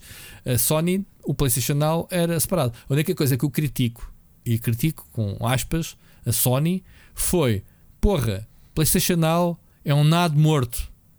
O serviço morreu uhum. ah, desde que nasceu. Eles nunca conseguiram alavancar aquilo. Mas sabes que é curioso que eu acredito. Eu foi inovador. Mas eu acredito que com este, com este facelift são capazes de vir a crescer neste aspecto, sabes? Vê uma coisa simples. Malta que não comprou o Returnal, que foi um dos exclusivos do ano passado, um ano depois, e agora vais dizer: é pá, mas um ano é muito diferente do Xbox Game Pass, que é um dia só. É oh, verdade. Oh, Ricardo, Ricardo, o PlayStation Now é morto porque só te permite jogar jogos pré-selecionados de catálogo. A diferença entre o PlayStation Now e o xCloud é que qualquer novidade que saia no Game Pass já vem já, já contempla isso, claro. Já está integrado. Por isso é que eu digo, PlayStation claro. Now, tu não podes jogar o game, tu compras o God of War e dizes assim: "Eu não quero instalar o jogo, quero jogar em streaming". Não podes. Claro. Não podes, porque a estrutura é diferente, não permite fazer isso. E isso por isso é que eu digo que a PlayStation Now tá, sempre teve morte e por isso é que só tem 2 bilhões. Pá, porque ninguém compra Ninguém paga um PlayStation Now tirando otários como tu, Ricardo, que acabou de pagar. Verdade, mas eu gosto de jogar coisas antigas, meu. Que é que estou a brincar. Pronto, mas, uh, mas, uh, mas para quem quer jogos novos, nem sequer para isso serve.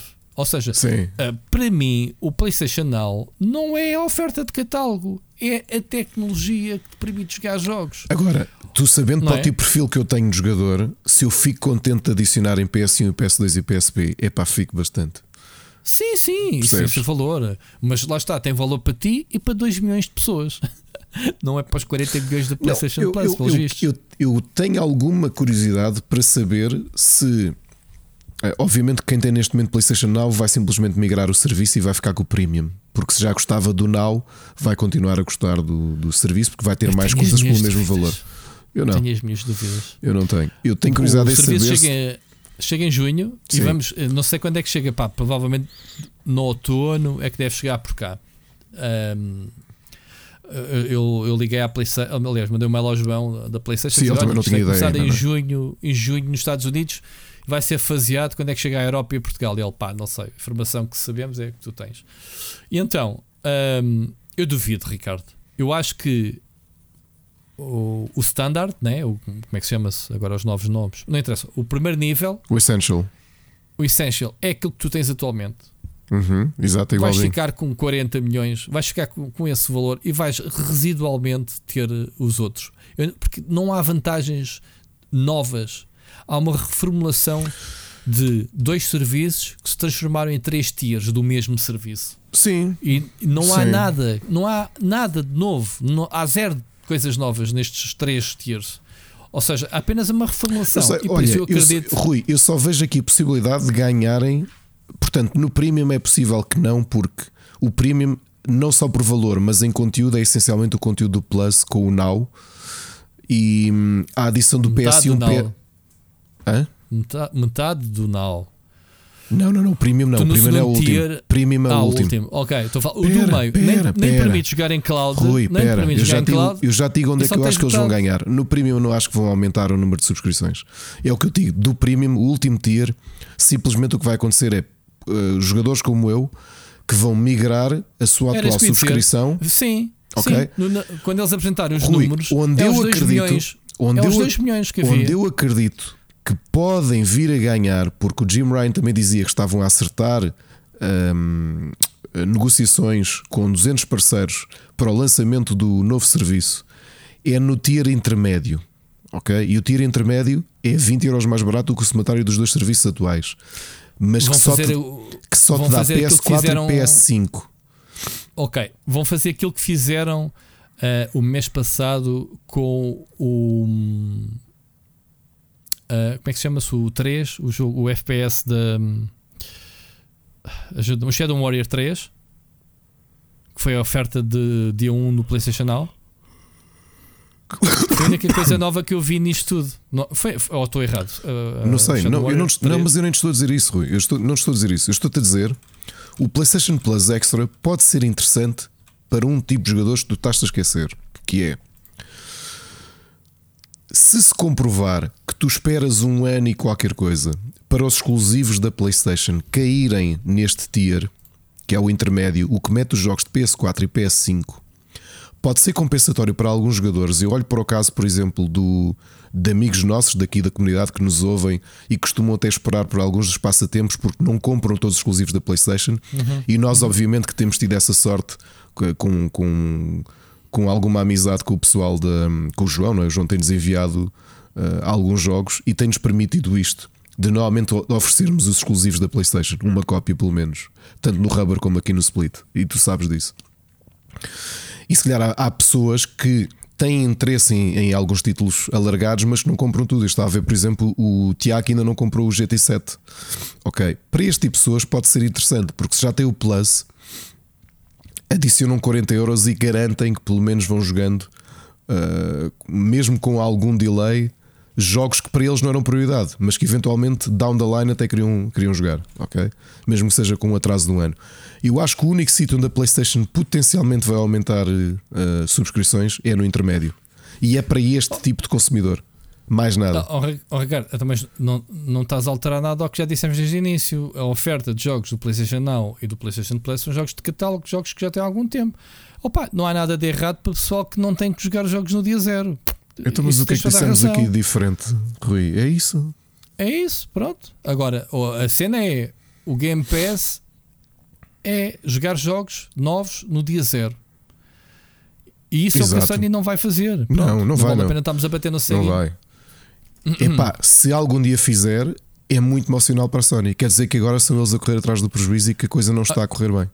Agora, se tu dizes que cirurgicamente a Sony possa adicionar esse tier uh, médio jogos como o Shadow Warrior 3, e, e acredito que tenha sido uma experiência, não sei se isto deu certo ou não, só aumentou subscrições, whatever. Shadow Warrior 3 é um jogo indie, não deixa de ser um jogo indie, não é? Um FPS Sim, claro, claro. bastante conhecido. E foi a primeira vez que a Sony ofereceu algo no dia zero que nem sequer é first party. Repara, tu tens casos, tu tiveste desde o anúncio. Eu não joguei o jogo, acho que tu, acho que tu recebeste ou não para o como é que se chamava o Ken, como é que se chamava Ken and the, qualquer coisa Bridge, como é que se chamava o jogo? Sim. Foi um dos grandes Ken. jogos do ano passado, que foi um dos jogos promocionados. Não, não joguei. Foi um dos joguei, jogos de não promoção da própria PlayStation. Eu acredito que Uhum. títulos desses potencialmente possam ir parar a este tier e, e que acabam por ser jogos interessantes. Agora, se isto é apelativo para o mass market, para o grande consumidor, provavelmente não. Portanto, é como tu dizes, são aqui adições cirúrgicas de enriquecimento do serviço. Agora, dizer que isto é para lutar frente a frente com o Game Pass não é. Não, é porque as empresas têm posicionamentos diferentes. Quem quiser comparar, novamente, olhe para os cinco grandes serviços de audiovisual: Netflix, Disney Plus, HBO Max, Amazon Prime e Apple TV. São todos diferentes. Têm todos posicionamentos E completamente. E a Paramount que vai chegar este ano, não é? É o Paramount ou é o. Há um Sei que vai chegar cá a Portugal este ano, é o Showtime o ou é o Paramount está-se a reforçar bem com novas séries Star Trek, agora o Halo. Vejam Mas é. isto: as, em- as empresas mãe, detentoras daqueles serviços, têm objetivos e posicionamentos muito diferentes. Muito, muito diferentes. Sim, Eu- Ricardo, mas quais são. eh, O que é que é comum em todos eles? O que é que é comum? É a oferta. Aí estamos aqui a debater o que é que o, o PlayStation Plus, neste caso, o que é que pode oferecer de conteúdo zero. É isto que estamos a falar só. Como é que o conteúdo que pode oferecer é zero? Não percebi. Não, o conteúdo em termos de, de conteúdo, jogos, estamos a falar de acesso a jogos. Para, lá está, compararmos ao Game Pass. Estás a perceber? Enquanto que, ne- que tu estás a chamar o streaming audiovisual, a competição não é, olha, o meu, o meu tem este feature, ou aquele, ou não sei o quê. Não, é, olha, tem estas séries. Interessa-te ver? Olha, o HBO tem as séries da DC. Então, Não mas é? espera lá, então, mas não é comparável. Tu até consegues comparar com o Nintendo Switch Online. O Nintendo Switch Online também tem jogos não, não, jogáveis. eles, tudo são comparados, sempre, exatamente. E a, partir do, tu tens dois jogos no, no Essential do PlayStation Plus, a partir do tier médio já tens 400 jogos. Também tens conteúdo. sim, sim, Tu consegues sim, comparar sim. tudo. Estás a dizer zero, não é zero? Também tem conteúdo. Não, não é o zero, entre aspas. O zero de. O zero de, de competição com o Game Pass. É isso que eu- em termos de oferta de novidades, dia zero. Porra, estamos a falar chinês, vou rebobinar várias vezes. Estou a falar em termos daquilo que as pessoas esperariam de um Game Pass na PlayStation. Epá, é que vou. Pois sim. É, é a perceber? É- Eu, eu estou a eu não estou a defender a Sony, eu estou contigo que Eu a também Sony não, estou- tem que Eu oferecer. também não estou a defender a Sony. Eu estou a o que eu estou a dizer é que, novamente, os filmes que a Netflix estreia no cinema, nós sabemos porque é que eles os estreiam no cinema, por causa das regras da academia. Oscars, Não é? sim. Não há nada que sai na Netflix que, que se- tu tenhas de ver no cinema primeiro. O posicionamento da Da- empresa é diferente. Devem ser só os amigos deles que vão a essas sessões. Da Disney HBO tem um posicionamento diferente. Sim. Ah, ok, estou a perceber. estou Estás a perceber? Sim, sim, sim. O que eu Yeah, digo é yeah, as empresas têm posicionamentos diferentes. A Nintendo, ouviram aqui, no dia que a Nintendo tiver de fazer um serviço melhor a nível de oferta e também mais caro do que o Nintendo Switch Online, há problemas. Não há problemas de nada, man. A Não há, Nintendo meu. não tem um serviço online. Vai-te lixar, meu. Não, não Olha, estás a perceber. não estás a, o- não o- estás a o perceber. A Nintendo não precisa de oferecer nada, tens razão. Não precisa. Precisa a Nintendo de vende não muito. mandar para o telemóvel para fazer uma vídeo de uma, uma Não, conversação com um Rui, amigo pera, enquanto pera. jogo. Não, isso, já, tipo isso, já, isso já nos fartámos de gozar. No outro dia li a notícia que finalmente vai dar para fazer grupo chat no Switch. Yeah, e eu, chat. uou, 2022. Não, estou a falar de conteúdo. A Nintendo não precisa de lançar catálogo da, da geração atual ou mesmo da anterior. Mas poderia, Ricardo, porque Rui, eh, a, a Sony também jogos- poderia os- vender os, os jogos, jogos Zero- vendem, sim, os jogos vendem, mas se calhar hum, o que ganhariam com subscrições era superior. Não era. Ah, ah, Não então, era. A Sony tem praticamente o seu catálogo todo Oh, oh, no oh, PlayStation oh, Rui. Now, caralho. Rui, a Nintendo nisso dá limpa toda a gente que diz-nos assim: Olha, estás, oh, oh, Ricardo, estás a ver aquele jogo da o Wii Mario U? Kart. Sim, eu, eu sei. Estás a ver aquele jogo da Wii U que tu não jogaste? Agora vais comprá-lo na Switch e vão vender. Ah, ok. Porque é isso que eu estou a dizer. Jogos. Okay. A Nintendo não, a Nintendo não vai colocar, não vai. Estamos, tu disseste aqui, temos de comprar aquilo que é comum a todos, que é catálogo. O catálogo sim, sim, sim. que a Nintendo tem para oferecer no serviço deles, que é mais barato, obviamente, que os outros, são jogos até à Nintendo 64. NES, uh, SNS, SNES, estou sempre a dizer Sistema Nacional de Saúde, SNES e Nintendo 64. E não precisam de ir à Wii nem à Wii U. Porquê? Porque aqueles jogos conhecidos as pessoas a compram. GameCube não cabe no serviço? Não, relanças para Switch e vendes. No, da GameCube? Sim, lançaram o, o até, até lançaram o Mario 64, até da, da 64. E o lançaram o Sunshine no, na, na, trilogia, na, o naquele Sunshine. pack. Sim, sim, sim, sim. É isso que eu te digo, é o posicionamento da Nintendo. Por isso é que eu, eu digo-te, eu quando começar a ver idiotices de meios a escrever quando é que a Nintendo faz o Xbox Game Pass da Nintendo, é malta que tem zero. Vou dizer aqui uma última coisa. Sabes qual é também o grande problema, em geral, de quem escreve sobre videojogos? E contra nós fala em algumas situações também, nós fazendo parte disto tudo, é que é um meio imberbe ainda e que a maior parte das pessoas que vieram cá ter, como eu e tu, são pessoas que são apaixonadas por videojogos. Só que se nos outros mercados muitas vezes te obrigam, nas outras áreas de, de, de escrita ou de criação de conteúdo, te obrigam a ter um conhecimento mais aprofundado para além daquilo que é a tua paixão pela coisa, teres um bocadinho de noção do que é que é o um negócio, não é? Alguém que escreve sobre videojogos, sobre cinema, convém perceber um bocadinho o estado da coisa, não é? Porque é que um filme tem certo investimento, ou porque é que é um filme independente, uhum. ou que é que ok? Esse tipo de coisas todas. Qual é que é o circuito por onde anda? O problema de quem escreve é exatamente isto: que é tu escreves a dizer a Sony vai fazer um. A Sony ou a Nintendo, se quisermos ir para um caso extremo, vai ter um serviço de combate ao Xbox Game Pass. Isto é alguém que percebe na realidade zero da indústria sobre o qual escreve todos os dias. E temos que o dizer sem qualquer problema, porque há muita coisa que se opina e que se escreve porque as pessoas não têm mais compreensão sobre a indústria sobre o qual escrevem ou falam do que a mera perspectiva de serem fãs daquilo que jogam. Só isso. E já somos todos adultos. Tu andas nisto há 20 anos. Tu tens uma perspectiva diferente. Há muita gente que andou nisto também há 20 anos e agora está do outro lado nas empresas e, tem, e já tinham essa perspectiva de negócio uh, quase certeza. O que é que falta ao resto? O que é que falta, por exemplo, à pessoa do Metro que escreve esse artigo Metro Internacional, obviamente, o Jim Ryan vai apresentar o Xbox Game Pass. Esta pessoa não percebe a indústria do qual está a falar. Muito bem. Estamos falados sobre serviço? Isto foi o nosso. O Miguel trouxe nós, um rant, mas foi. Trouxe um rant, mas nós não esquecemos. Mas temos aqui mais um serviço. Que a semana passada esquecemos deste assunto e aproveitamos este ah, este sim, não, este sim, este é o serviço que faltava que é o serviço que nos faltava, que era o GTA Plus. Exato. Portanto, fica aqui, não é o PlayStation Plus, é o GTA Plus. Ricardo, isto aqui é mesmo o. o, o Costuma-se dizer o, o arrebanhar do prato e isto é o passar da língua no prato, não é? Quer dizer, não há mais para arrebanhar, temos de ganhar dinheiro com o GTA, ou neste caso o 5, ou o GTA Online. Como tens aqui um servicinho pá, que o Carlos fez impecável, nem sequer vou acrescentar nada. Vejam o Crónicas de Nada desta semana em é que ele ele faz, traça uh, o perfil do que a Rockstar deste momento pretende com este serviço. Mas Ricardo, havia necessidade deste serviço? havia mesmo necessidade. Isto, isto, isto, dentro da ótica do compra quem quer. O problema é que vai haver gente a comprar isto, não é? Pronto. Sim. Isto fazia. O que, que, que é que isto acrescenta? a, a, uns tipos que, que nadam em dinheiro e que fazem fogueiras para, para passar castanhas com notas uh, com Benjamins. O que é que isto acrescenta? Não sei. não sei mesmo. Isto parece um troll. Esta, esta cena foi publicada no dia 29 de março.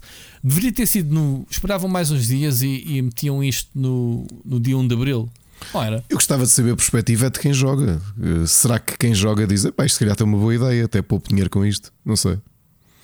Não, porque eu, eu, eu depois vi bué de comentários do pessoal dizer ah, não sei o quê, todos os meses damos 500 mil dólares de, dei dinheiro virtual para o jogo. E o pessoal dizia: eu vendo tipo um carro, não sei o quê, e tenho o dobro desse valor. Portanto, o pessoal que sabe ganhar dinheiro no jogo diz que isto é peanuts. Que não há aqui quase nada. Ok. Então, Eles dizem que todos os meses vão rodar o conteúdo. Portanto, o que foi anunciado para este mês uh, é para o primeiro mês do serviço e próximo mês há aqui uma série de, de cenas que vão rodar, sei lá, os descontos. Epá, é, é das coisas mais espatafúrdias que pode haver. Mas, malta, não é obrigatório para jogarem o jogo. Compra quem quer. Estou curioso para saber números deste serviço mais tarde. Então, qual é que vai ser o serviço que a Take-Two vai fazer para combater o Xbox Game Pass? Ora, isso é que deveria de haver. Mas eles, mas eles primeiro têm que vender consolas. Olha, podes perguntar à OIA qual é que é o serviço deles, olha. qual é que é o plano deles. Olha, não é olha, é olha. Olha. Olha lá. Olha, isso é que era... Já não é viva sequer, não é? Por não. Isso é que era um uh... grande nome para o serviço da OIA. Olha lá. Olha. Só para venda no mercado lusófono.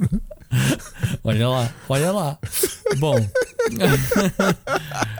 não merece mais comentários. Está aqui o pano da noite, está aqui o, chalaça More. Olha, olha lá, senhores da Rockstar. Foi o que é que vem a seguir a isto, meu? É assim, a gente vai lançar um serviço de subscrição do Split Chicken. Isto é, okay, vamos, isto é a forma deles um combaterem. É porque, por exemplo, o Season Pass do, do, do Fortnite ainda o compreendo, não é? Aquele modelo inspirado que, que é herdado da, do mercado. Como é que se chama? Do mercado. Free to play, né? É do mercado mobile, não é? Que a Softcell usa muito isso, que é um sistema sim, que eu sim. acho engraçado até. Acho que é um.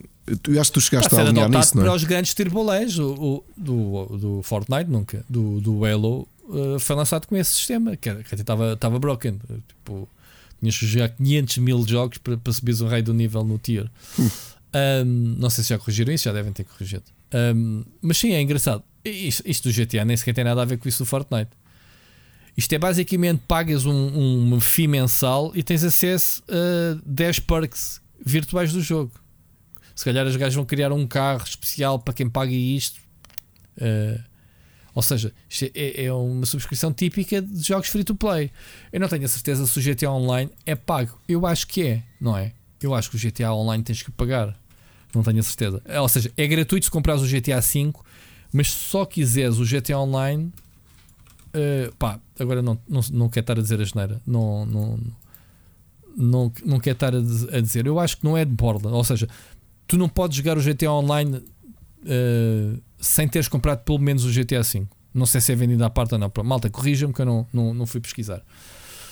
Mas isto nem sequer, oh, oh, Ricardo, isso nem sequer tens os cenas giras do tiers, nem nada, não tens níveis, não, não, não ganhas XP. É só.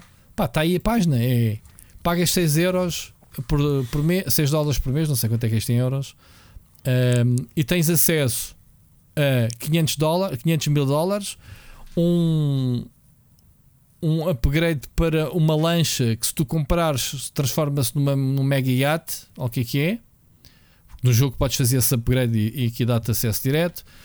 Tens acesso a peças do Autoshop, Autoshop uh, em Los Santos para fazer uh, modificações ao carro de borla. Pá, não tens nada. Ok? Uh, tens aqui algumas coisas de roupas exclusivas. Percebes? Não tens mais nada. Não tens essa cena dos tiers. Compreendes? Okay. Mas bom, é isto. Uh, avancemos. Portanto, o pessoal que se queixa do PlayStation Plus, olha aqui o, o exemplo.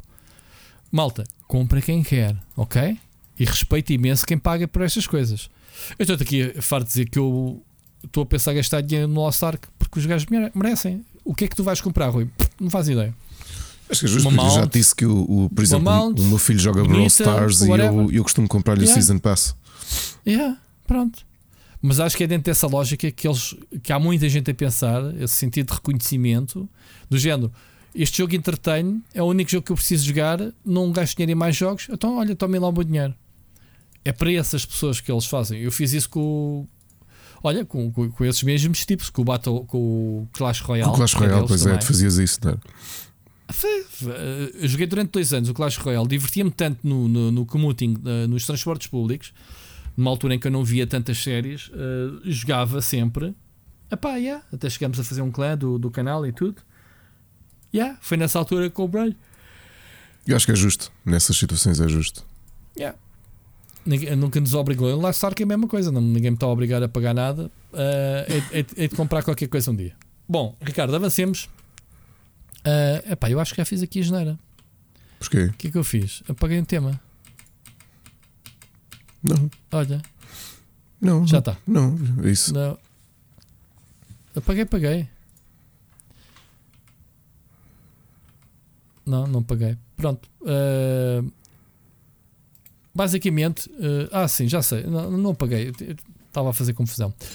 Uh, desculpem, malta, este momento. Eu pareci que tinha carregado no, no delete. Uh, E3 cancelada. O que é que isto nos diz, Ricardo? Este ano a, a E3 tinha. A ESA tinha anunciado logo desde o início que, tipo, malta, este ano E3 é digital, ainda não há condições reunidas para, uh, por causa do Covid, para fazer um evento público, apesar de muitos outros já começarem a fazer, portanto, não percebo qual é o problema deles. Tu não achas que isto é eles anunciarem que estão mortos, mas a adiarem o inevitável? Uh, isto é a impressão que fica, uh, basicamente toda a gente está a levantar. Uh, ainda hoje ouvimos notícias como a Google e a Apple já estão, e o Facebook achou também. que Estão a, deixaram de pedir testes que eram aos empregados para irem trabalhar livremente, as máscaras estão a ser levantadas, ou seja, as infecções atualmente são tão, uh, não chamemos residuais, oh, oh, atenção. Oh, Rui, a minha pergunta é o que diferente. é que se passa com a E3? Eu não sei se é só com a E3. Se achas que é a indústria do gaming em geral? Há vontade de voltar aos eventos físicos? Há necessidade de voltar Ok. aos eventos físicos? Ok, achas que houve o shift?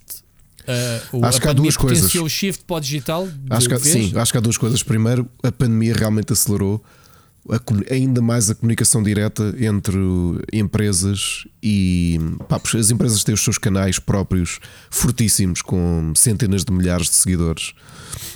Tornaram-se ainda mais próximas das pessoas. Os, os eventos digitais, repara, Ricardo, a, Nintendo já faz isso há mais de 10 anos, já desistiu da E3 há mais de 10 anos, mas não foi isso que deixou dos outros de aparecerem também. Agora tiveste a Sony, uh, pai, dois anos antes da pandemia, também a cancelar a presença na, na E3. Mas a Gamescom continua forte. Parece-me a mim. Este ano vamos ter uh, uma Gamescom mista, acho eu, né? Uh, metade física, metade digital. A cena foi que a E3 nem sequer digital vai ter. Portanto, estás-me a dizer que ninguém tem vontade. O que estamos a falar não foi a E3 física ter sido cancelada. Foi, desde o início, a promessa estranha de que a E3 ia ser digital porque há pandemia ainda. Ape- Eu estava-te a falar, a dizer uma ressalva, que era, apesar de haver muitos outros eventos, empresas a, a- a abrirem, eles mantiveram-se firmes com o digital. O que estamos a falar agora é que digital morreu para eles. Ou seja, cancelaram o digital, não foi o físico.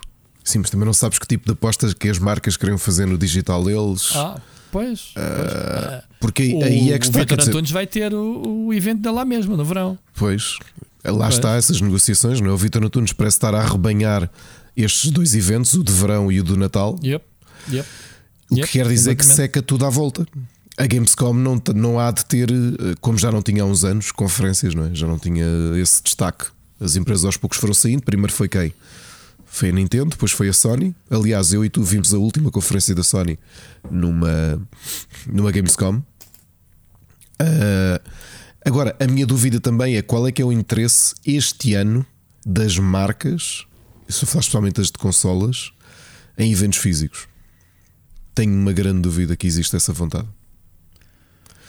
Porque Ah, estamos a falar de investimentos avultados. Tu não tens. Eu acho, é que, eu acho que é por aí, Ricardo. Tu não As tens estoques? perceberam que a pandemia, o dinheiro que pouparam em eventos. Claro, e, e não, e não, não se refletiu na. Sentes, sentes isso em Portugal?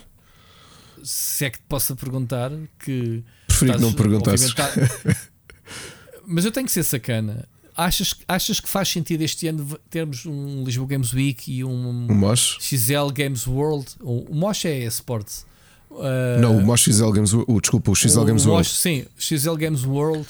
Ou seja, não não estou a falar se, Não sei. se vai haver ou não os eventos. É se uma Nintendo e uma Sony estão predispostos ah, a Essa é a expandir o conceito internacional para o local. Ou seja, Essa é a a Sony de dúvida. repente vê-se abraços com a falta de investimento ou de autorização de investimento em eventos locais. Assim como a Nintendo. Essa é a dúvida que eu tenho, porque ainda estamos longe disso. Uh, mas não sei se a realidade dos estoques vai ser diferente. Mas eu ponho na posição de empresas. Primeiro, posso falar à vontade. Neste momento, o Jorge está a ouvir, e mesmo que o João esteja a ouvir, eu estou a falar completamente de cor, portanto, não estou a revelar nada, de, porque também não sei. Uh, primeiro, eu nem sequer sei se os orçamentos de, de, de marketing das empresas, não estou a falar das filiais locais, se sequer contemplaram presença em eventos físicos. Porque as coisas são provadas normalmente em abril. Ano. Sim. Não é? Se o budget existe para marketing, quer dizer, eu, eu penso na minha empresa, nós já definimos tudo aquilo que vamos fazer até ao final do ano. Esse, os orçamentos todos estão alocados claro, aos eventos claro. todos em que vamos estar e estamos a falar de indústria farmacêutica. Portanto, claro. não é diferente de uma, de uma de filial de uma empresa de videojogos grande.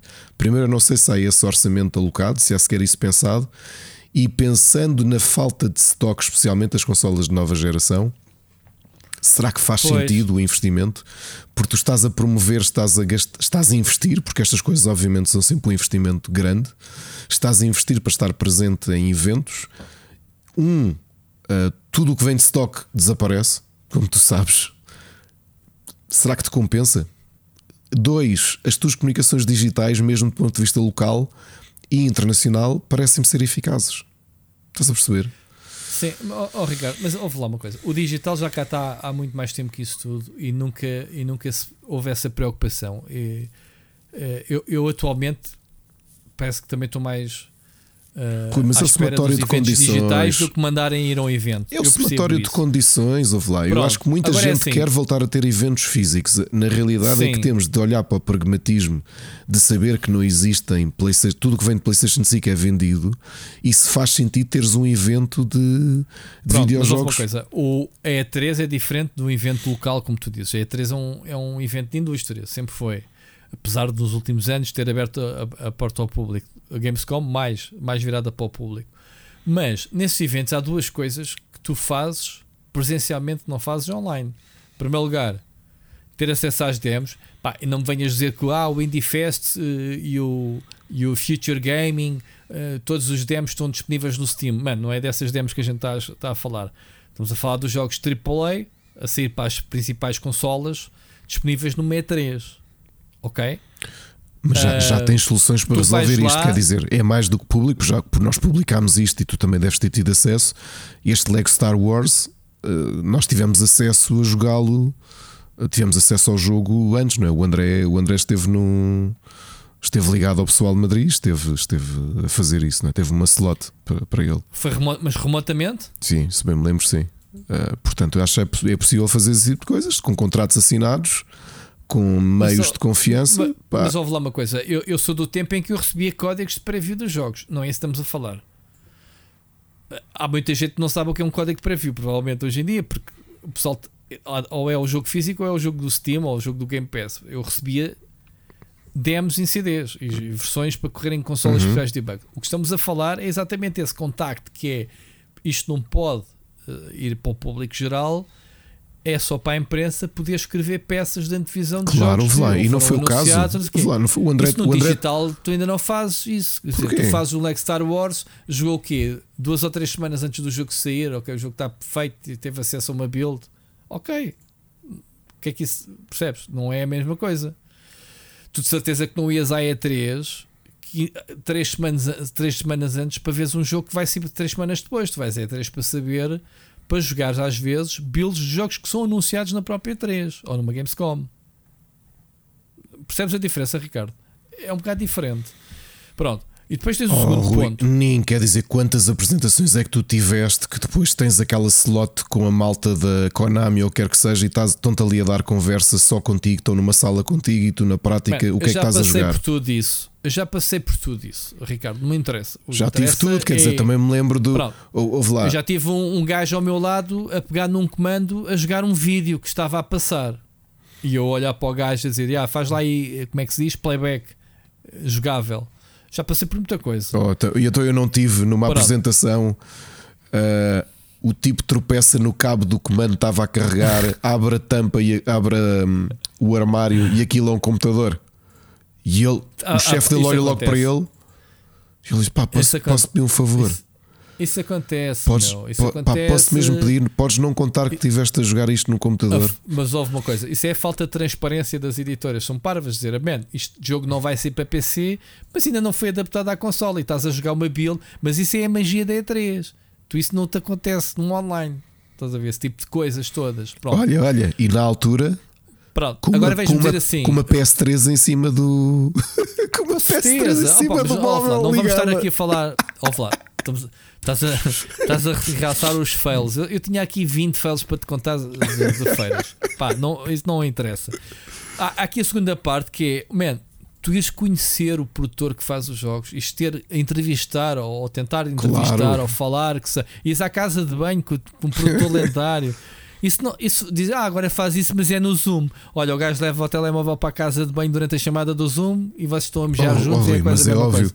Man, mais do, que, mais do que jogar os Claro. jogos, porque honestamente não foram assim tantas as vezes, certeza, que te anunciaram um jogo numa E3 ou numa Gamescom e tu foste jogá-lo a seguir. Espera, oh, Ricardo, Mas, tive- mas tiveste apresentações diretas com os developers, isso é impagável. Pronto.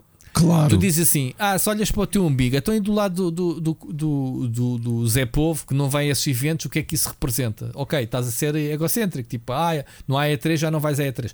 Man, isso dá histórias que, se as estamos a contar agora, são escritas. Esse tipo de crónicas é parte da indústria que a malta gosta de ler. Isso não existe atualmente sem os eventos. Tu não entras num Kotaku que tens essas eh, eh, histórias de bastidores sem teres acesso aos bastidores. Entendes, Ricardo, o que eu te quero dizer ou não? Eu tenho a sérias A dúvidas que dizer, nos "A dias E3 de já não hoje. faz falta. Eu tenho a Pá, dúvidas. não faz falta. Oh, Rui, Espera. eu tenho dúvidas Vou é que haja pele da minha- valorização da minha desse tipo de patroa. conteúdo. Pronto, deixa-me pôr na pele da, da- da minha patroa que está sempre a dizer. Hoje em dia, o jornalismo é estás com o cu sentado na tua cadeira à espera de receberes o press release da próxima cena para tu replicares.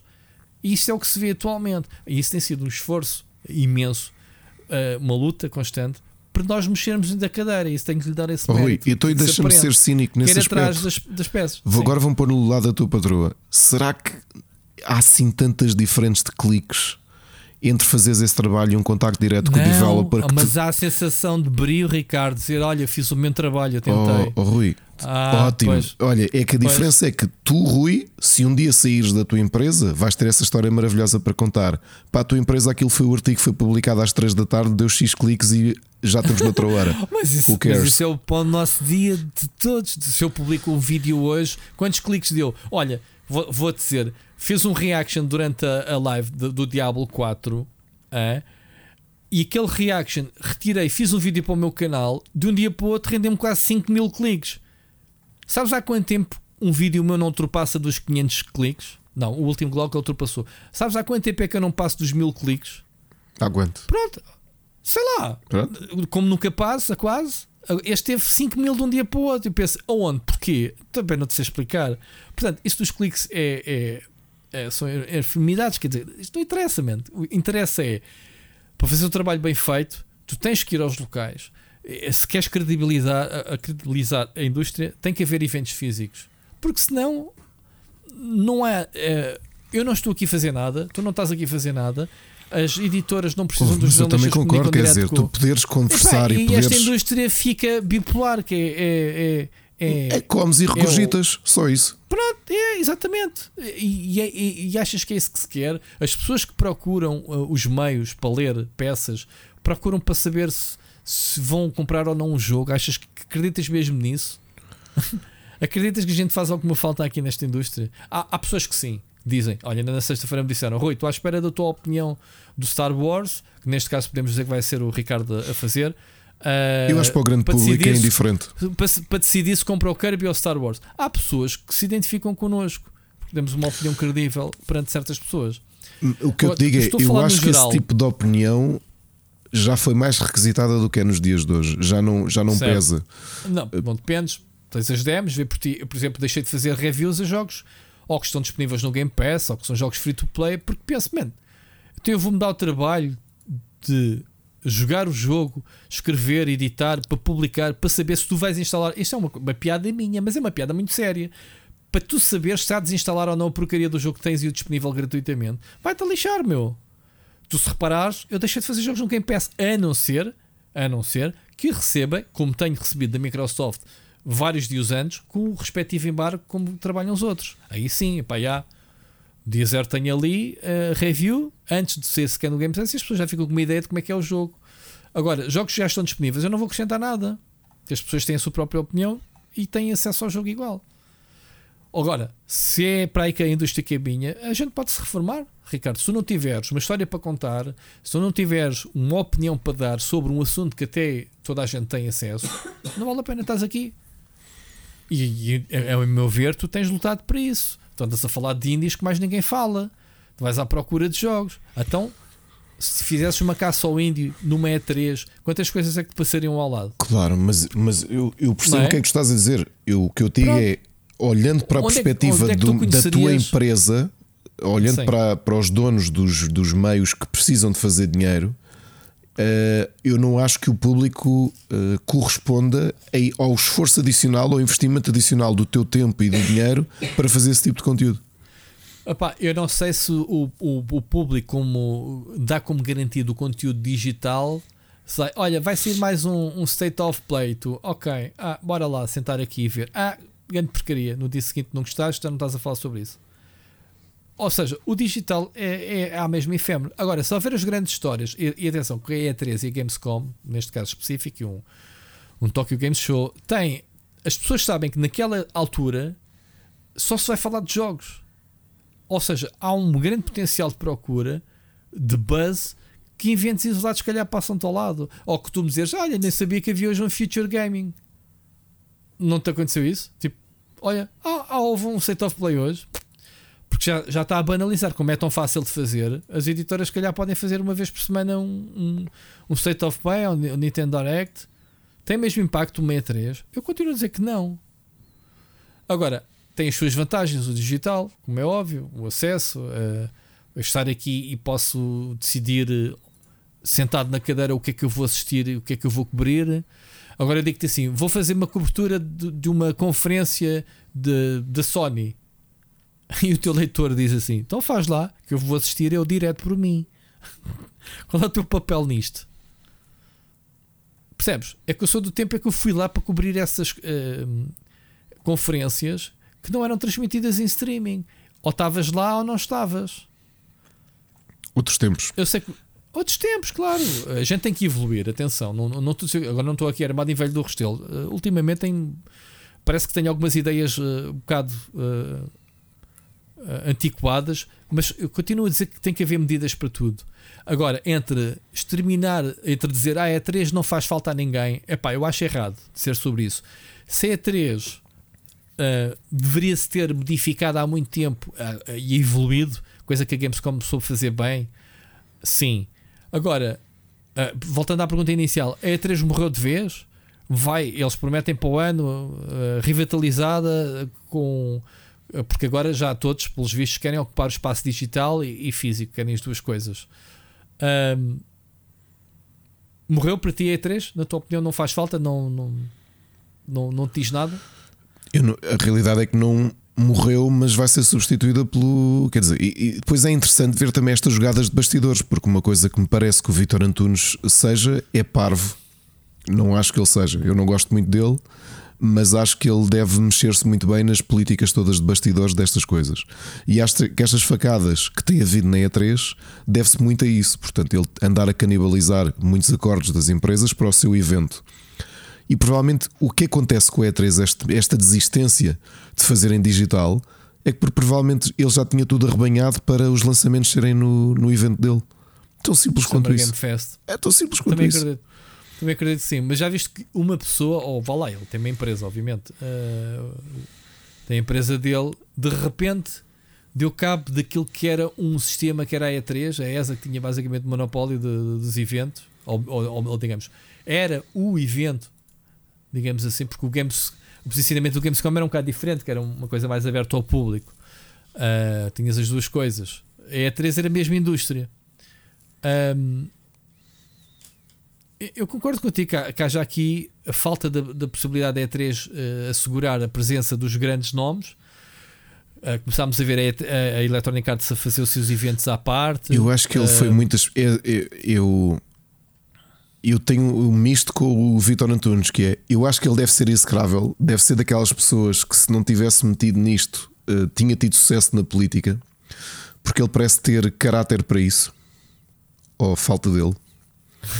Uh, Fala-se isso por causa do Monte e dos Doritos, não é? Ainda.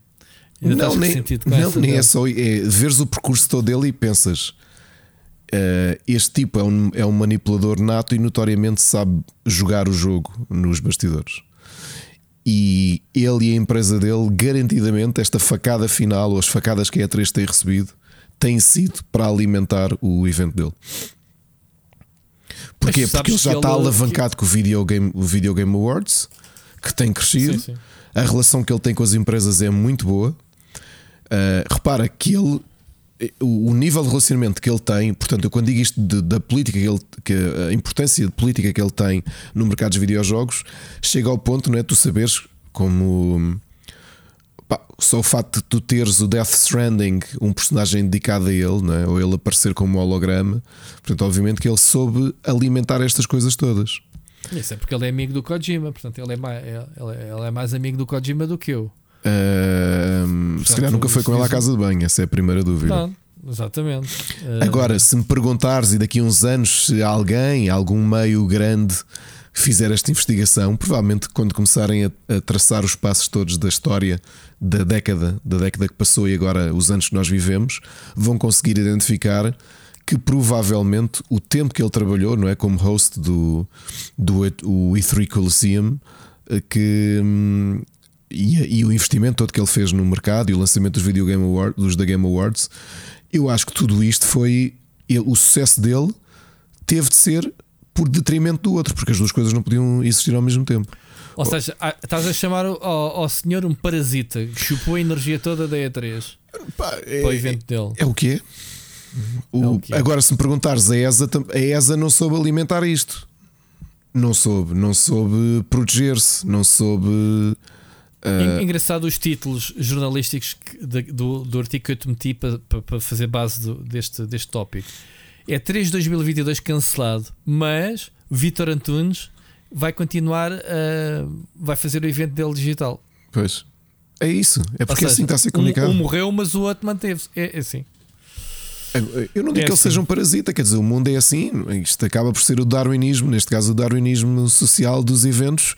A ESA não soube alimentar a coisa, foi perdendo o controlo, não soube modernizar, não soube uh, manter a ligação que tinha com as empresas. Não é?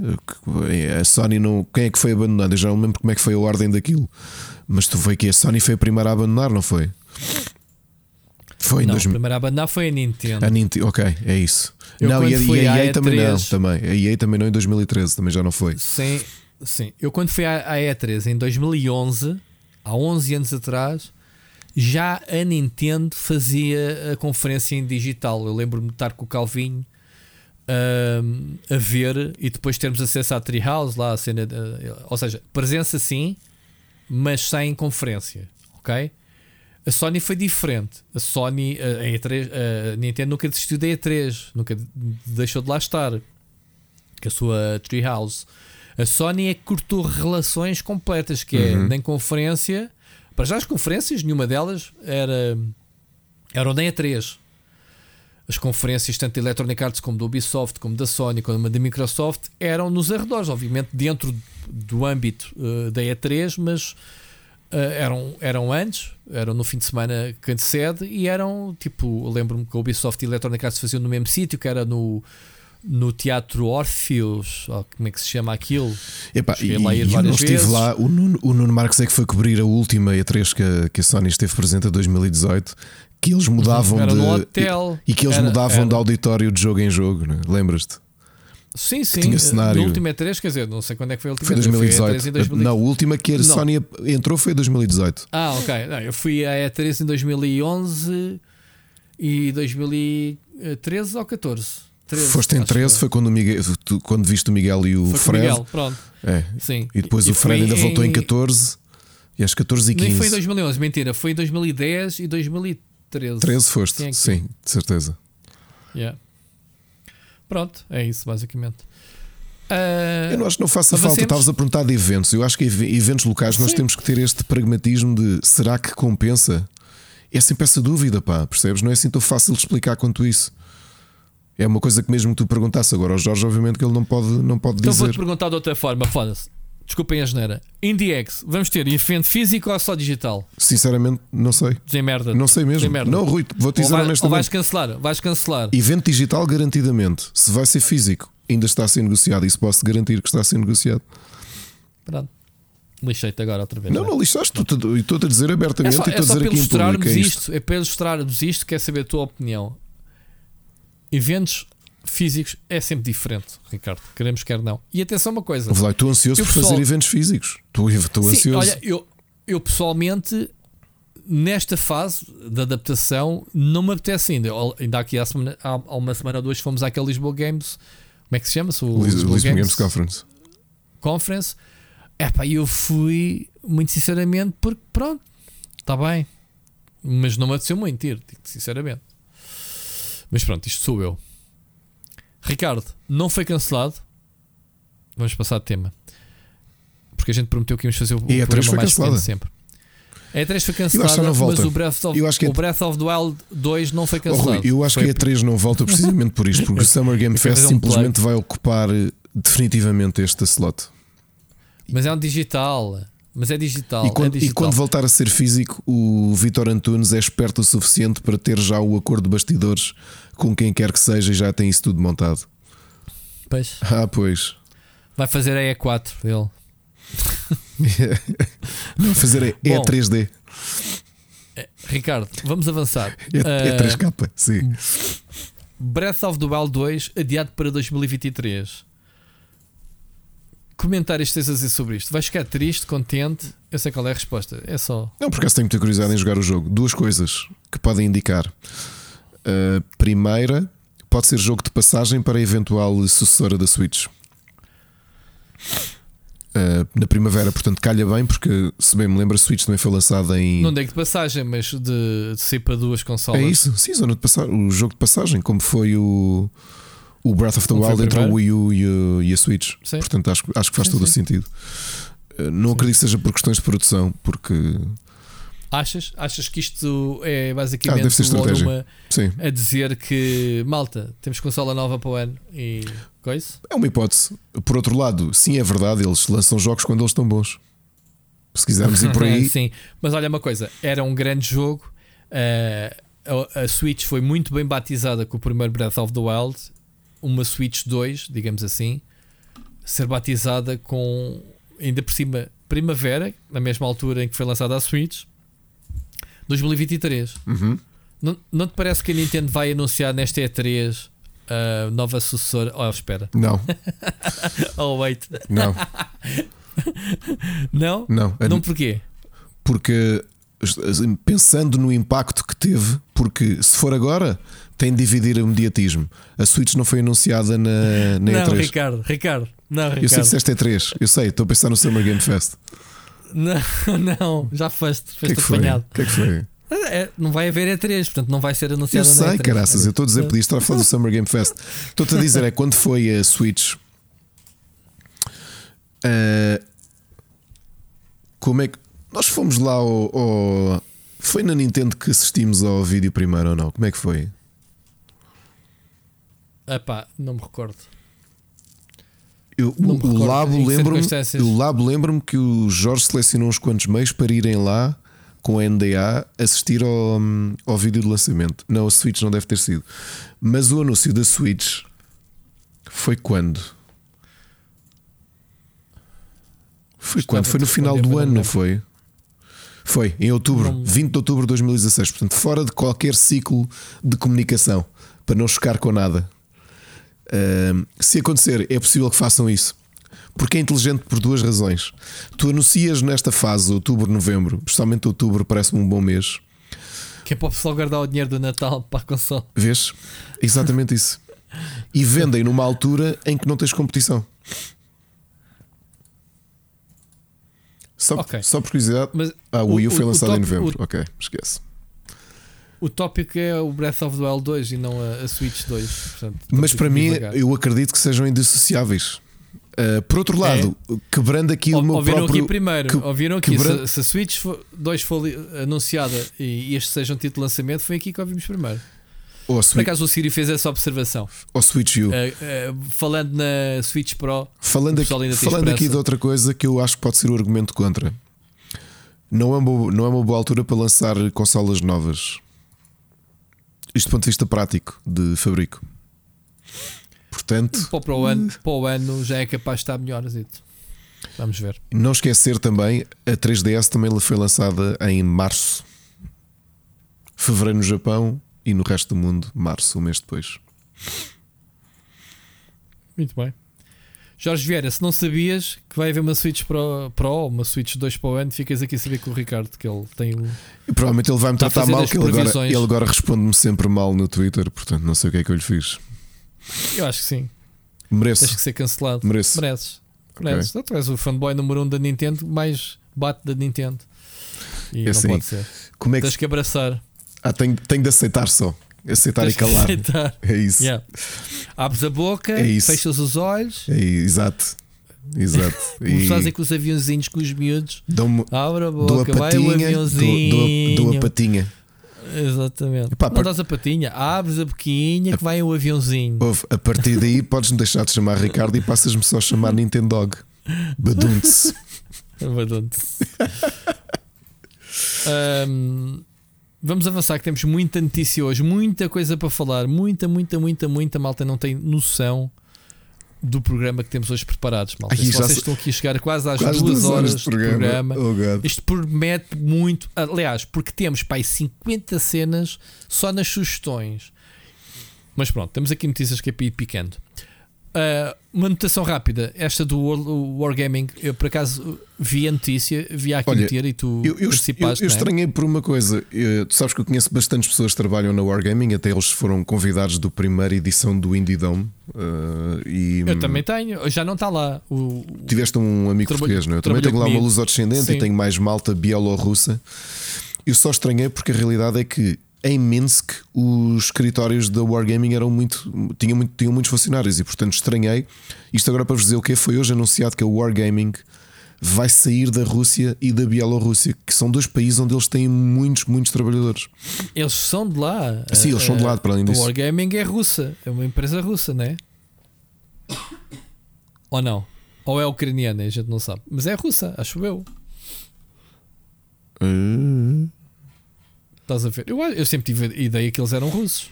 Ah, e eu não sabia que o diretor criativo da, da Wargaming foi despedido ou despediu-se. Ou, ou melhor, desculpa, eles são de Minsk, da Bielorrússia. São da assim Bielorrússia, é, é. isso. Sim.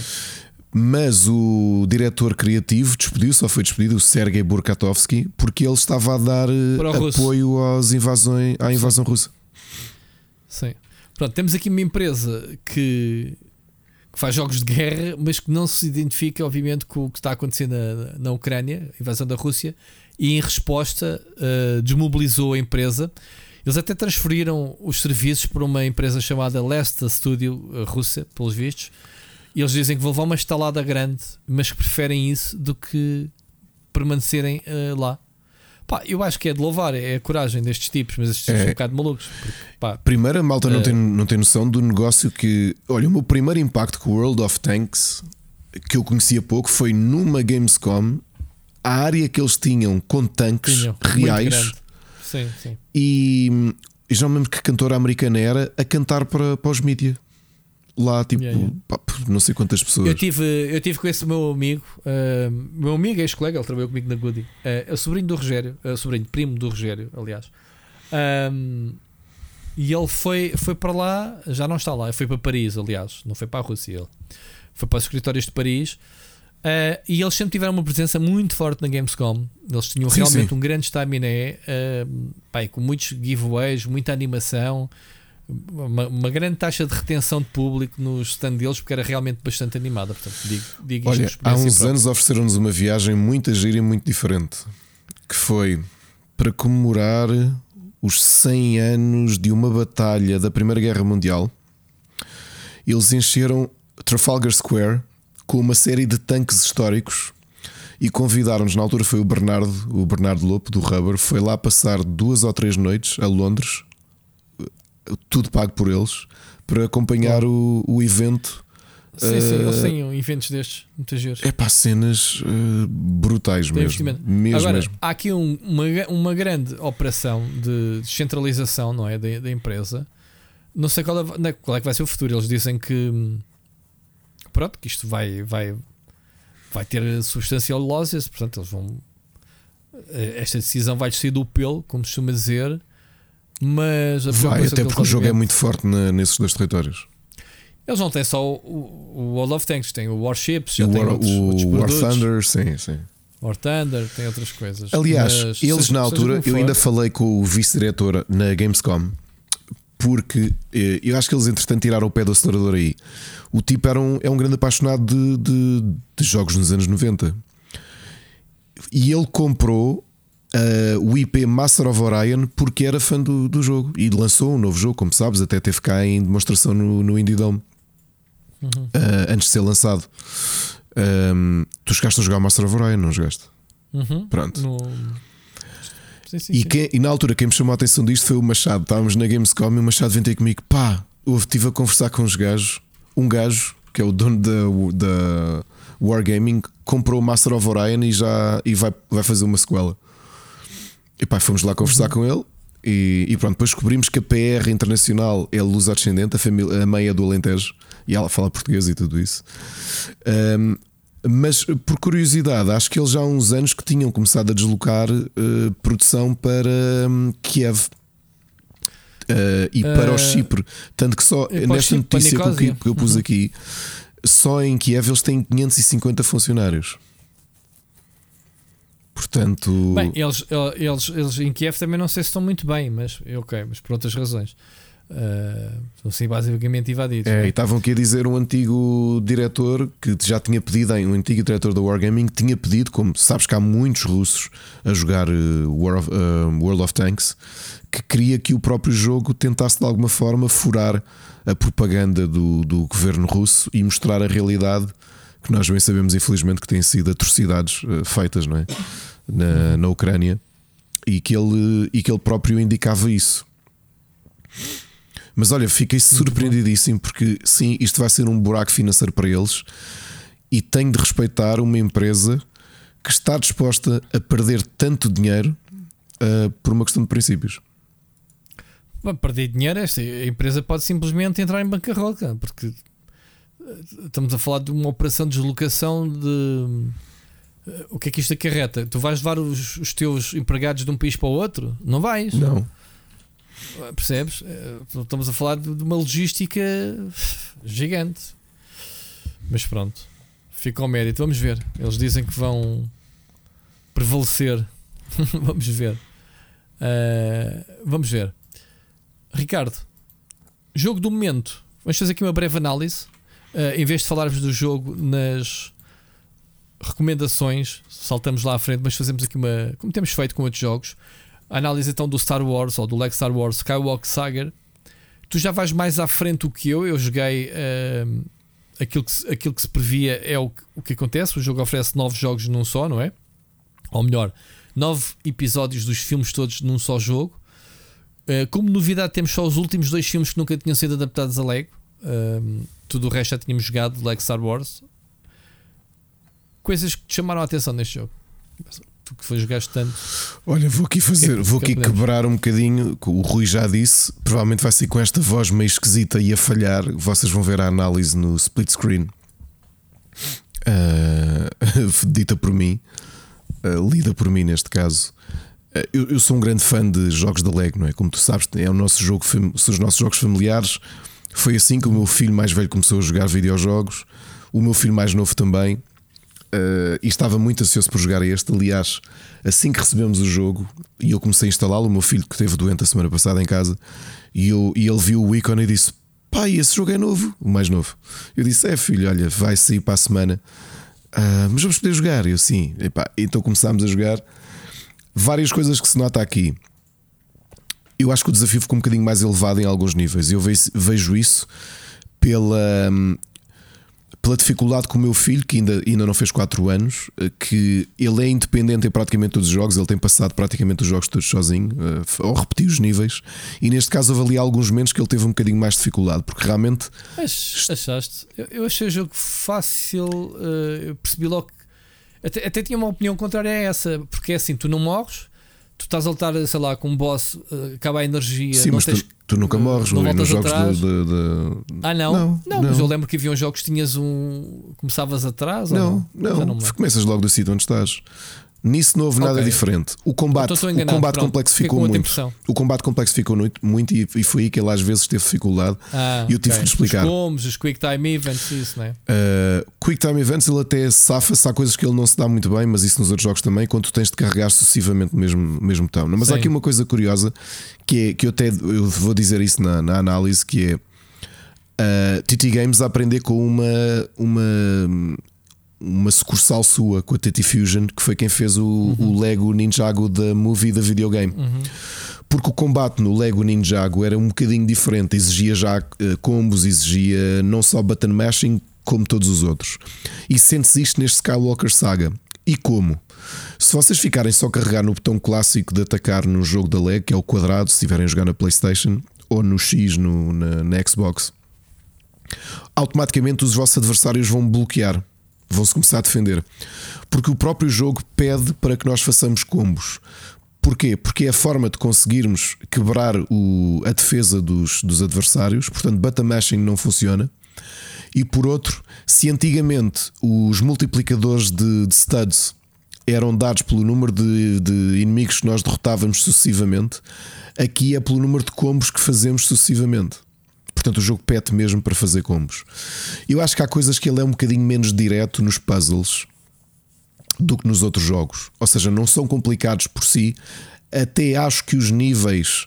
É uma das críticas que eu faço ao jogo. Acho os níveis um bocadinho mais pobres do que nos jogos uhum. anteriores. Uh, comparando, por exemplo, com o Force Awakens, que tinha um level design mais interessante, os ecrãs eram maiores. Neste jogo passa-se muito por corredores se reparares bem, é tudo muito. Uh, os outros jogos eram lineares, mas se tu pensares bem, a história dos jogos da Lego, usualmente tu tens um ecrã e tens de andar por aquele ecrã, que é aquela sequência em que tu estás, a resolver várias coisas para passar para o próximo. Parece um bocadinho mais aberto. Neste caso, não é. Aliás, tu tens literalmente níveis, como por exemplo o primeiro de todos, em que estás com a Leia a aprender a fazer o tutorial e tu andas pela nave num corredor. Andas por corredores só e sente-se isso muito no jogo. Eu acho que é o grande ponto negativo que este jogo tem. Os 45 níveis parece, que, são, que acompanham os 9 filmes da, da saga parecem mais desinspirados do que aquilo que a TT Games nos habituou nos jogos anteriores. Costumavam ser um bocadinho mais criativos. Mas não achas que houve essa necessidade de, de aqui neste caso dizermos que há é a quantidade em vez da qualidade? Porque Estamos a falar da ambição de ter novos jogos. Se tivéssemos uh, os nove episódios com os respectivos níveis, com essa ambição que tu dizias que os jogos anteriores tinham, achas que isso era possível de fazer? Quer dizer, e este jogo já teve tantos anos em produção. Era, era mais desafiante. Hum, era muito mais desafiante, eu, eu, até porque eles impressão, ficaram muito colados fico... ao, ao. É assim, colados ao script eles ficam sempre, não é? Porque eles já têm estaleca a adaptar sim. filmes sim, sim. e não é?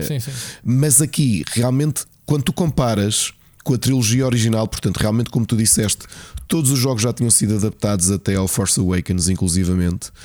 Todos os níveis pareciam mais inspirados do que aquilo que estamos a jogar neste. Pronto, é, mas é isso eu compreendo, porque lá está, que eram jogos focados mesmo nesses jogos. Se lançassem só um jogo dedicado a um filme que tivesse níveis mais vagos, o que eu fiquei, eu, a sensação que eu fiquei foi que o jogo tem várias camadas para se jogar, como tu um bocado explicaste bem, tu tens mais experiência que eu nestes jogos de Lego. Eu joguei quase todos os jogos de Lego, mas nunca me aprofundei muito uh, neles. Porque lá está, sinto sempre que há aquela tom kiddish uh, que me começa a aborrecer com, com o tempo. Gosto muito do sistema de, de, de colecionismo e, e, até me estou a divertir bastante com, com este novo. E, e acho que o jogo está muito giro.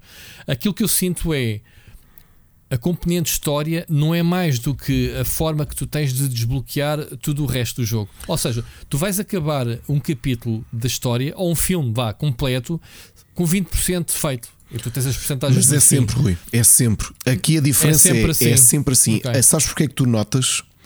É por serem É parece men- um bocado rush a história. Os- Os eventos são tão rápidos, tipo, olha, já está aqui, ali, ali. Parece-me tipo, olha, vais ver o, o filme Star Wars em 10 minutos. Oh, É, oh, se fosse um um filme, é isto. tu só notas porque os níveis são menos interessantes. Ou são menos memoráveis. Eu acho que esse é o problema. Tu, porque todos os outros jogos, a lógica de um jogo de Lego é tens realmente duas, duas camadas. Para um jogador completionist como eu, o jogo só começa depois dos créditos finais. Porque tu desbloqueaste o free play em todos os personagens, em todos Exatamente, os níveis, exato. e provavelmente, isto neste caso não, porque já agora uma curiosidade para quem vai comprar o jogo hoje, que sai, sai hoje, no dia que estão a ouvir este, este podcast. E novamente, eu aconselho vivamente este jogo, ok? Tem falhas, sim, é, mas é um jogo que vos vai dar conteúdo.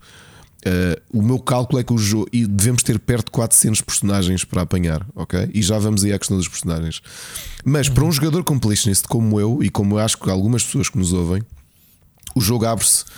Um jogo normal de Lego abre-se depois do último nível por duas razões. Primeiro, porque tens todos os níveis em free play, o que quer dizer que os vais poder rejogar com os personagens que têm os poderes. Eh, Porque no- na, na playthrough normal só podes jogar com os, os personagens que estão nos níveis, não é? Na free play podes na jogar com qualquer um.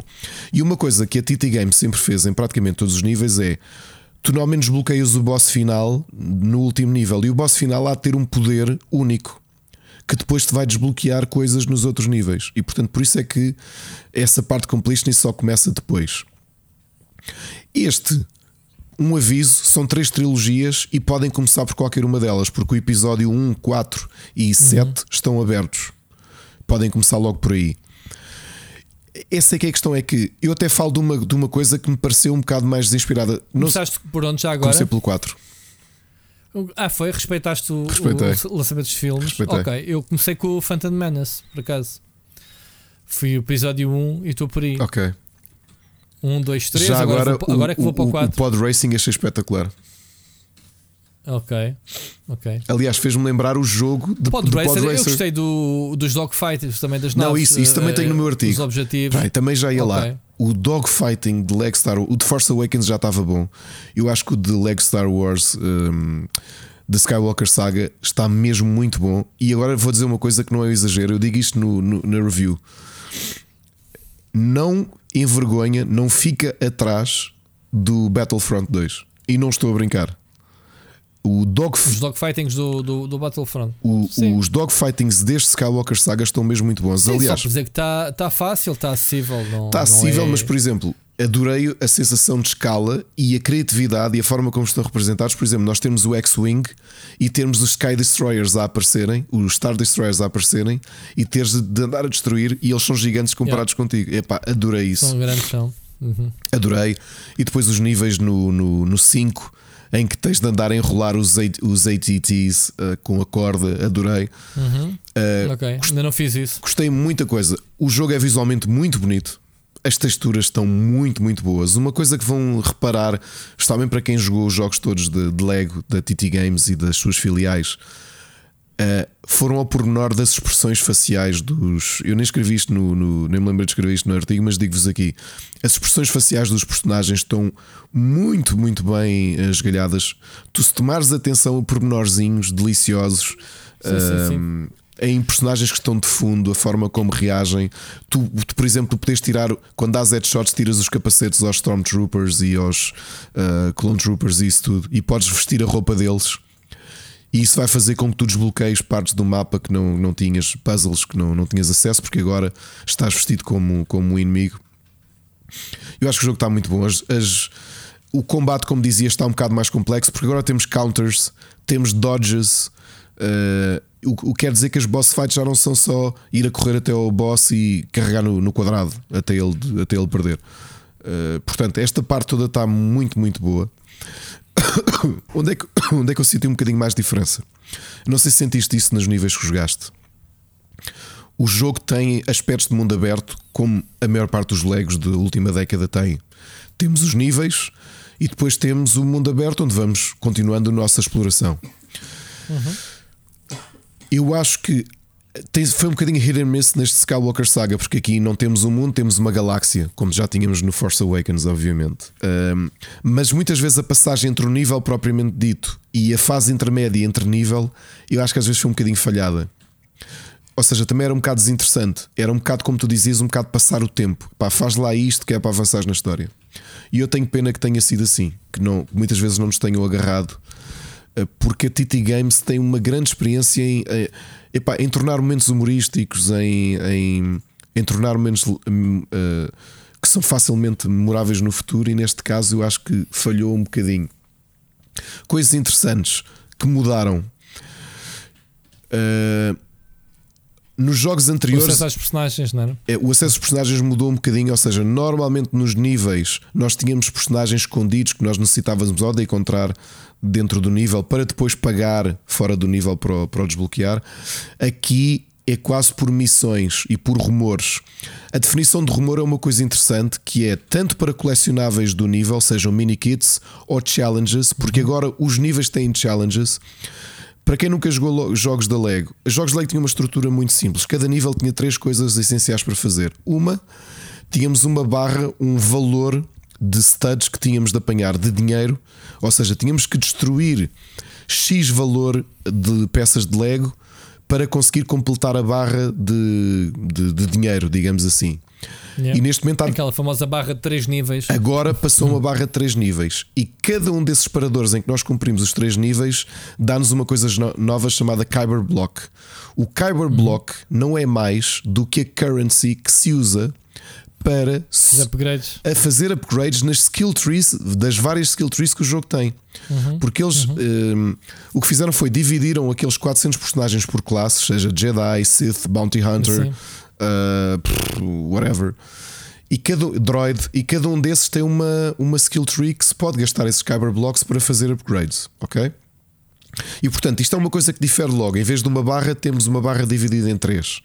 A seguir, normalmente nos níveis, tínhamos 10 mini kits para apanhar, 10 peças escondidas a flutuar que tínhamos de apanhar, que diferiam muito de jogo para jogo. Agora é diferente, temos 5 peças para encontrar que no final do nível, se encontrarmos as 5 mini kits, constrói uma nave. O que, é que faz, o que é que aparece essa nave quando desbloqueamos com os 5 mini kits? É que vai nos permitir comprá-la no, post, no fora do nível. ok? As naves são encontradas, mas são sobretudo nós temos de encontrar as diversas peças delas dentro de cada nível. Para além disso, temos challenges que são escondidos. Só quando os fazemos ou quando pagamos rumores para saber o que eles são, é que sabemos o que é que são. São achievements. Por exemplo, um, sei lá, eu estava a lembrar do Pod Racer que era.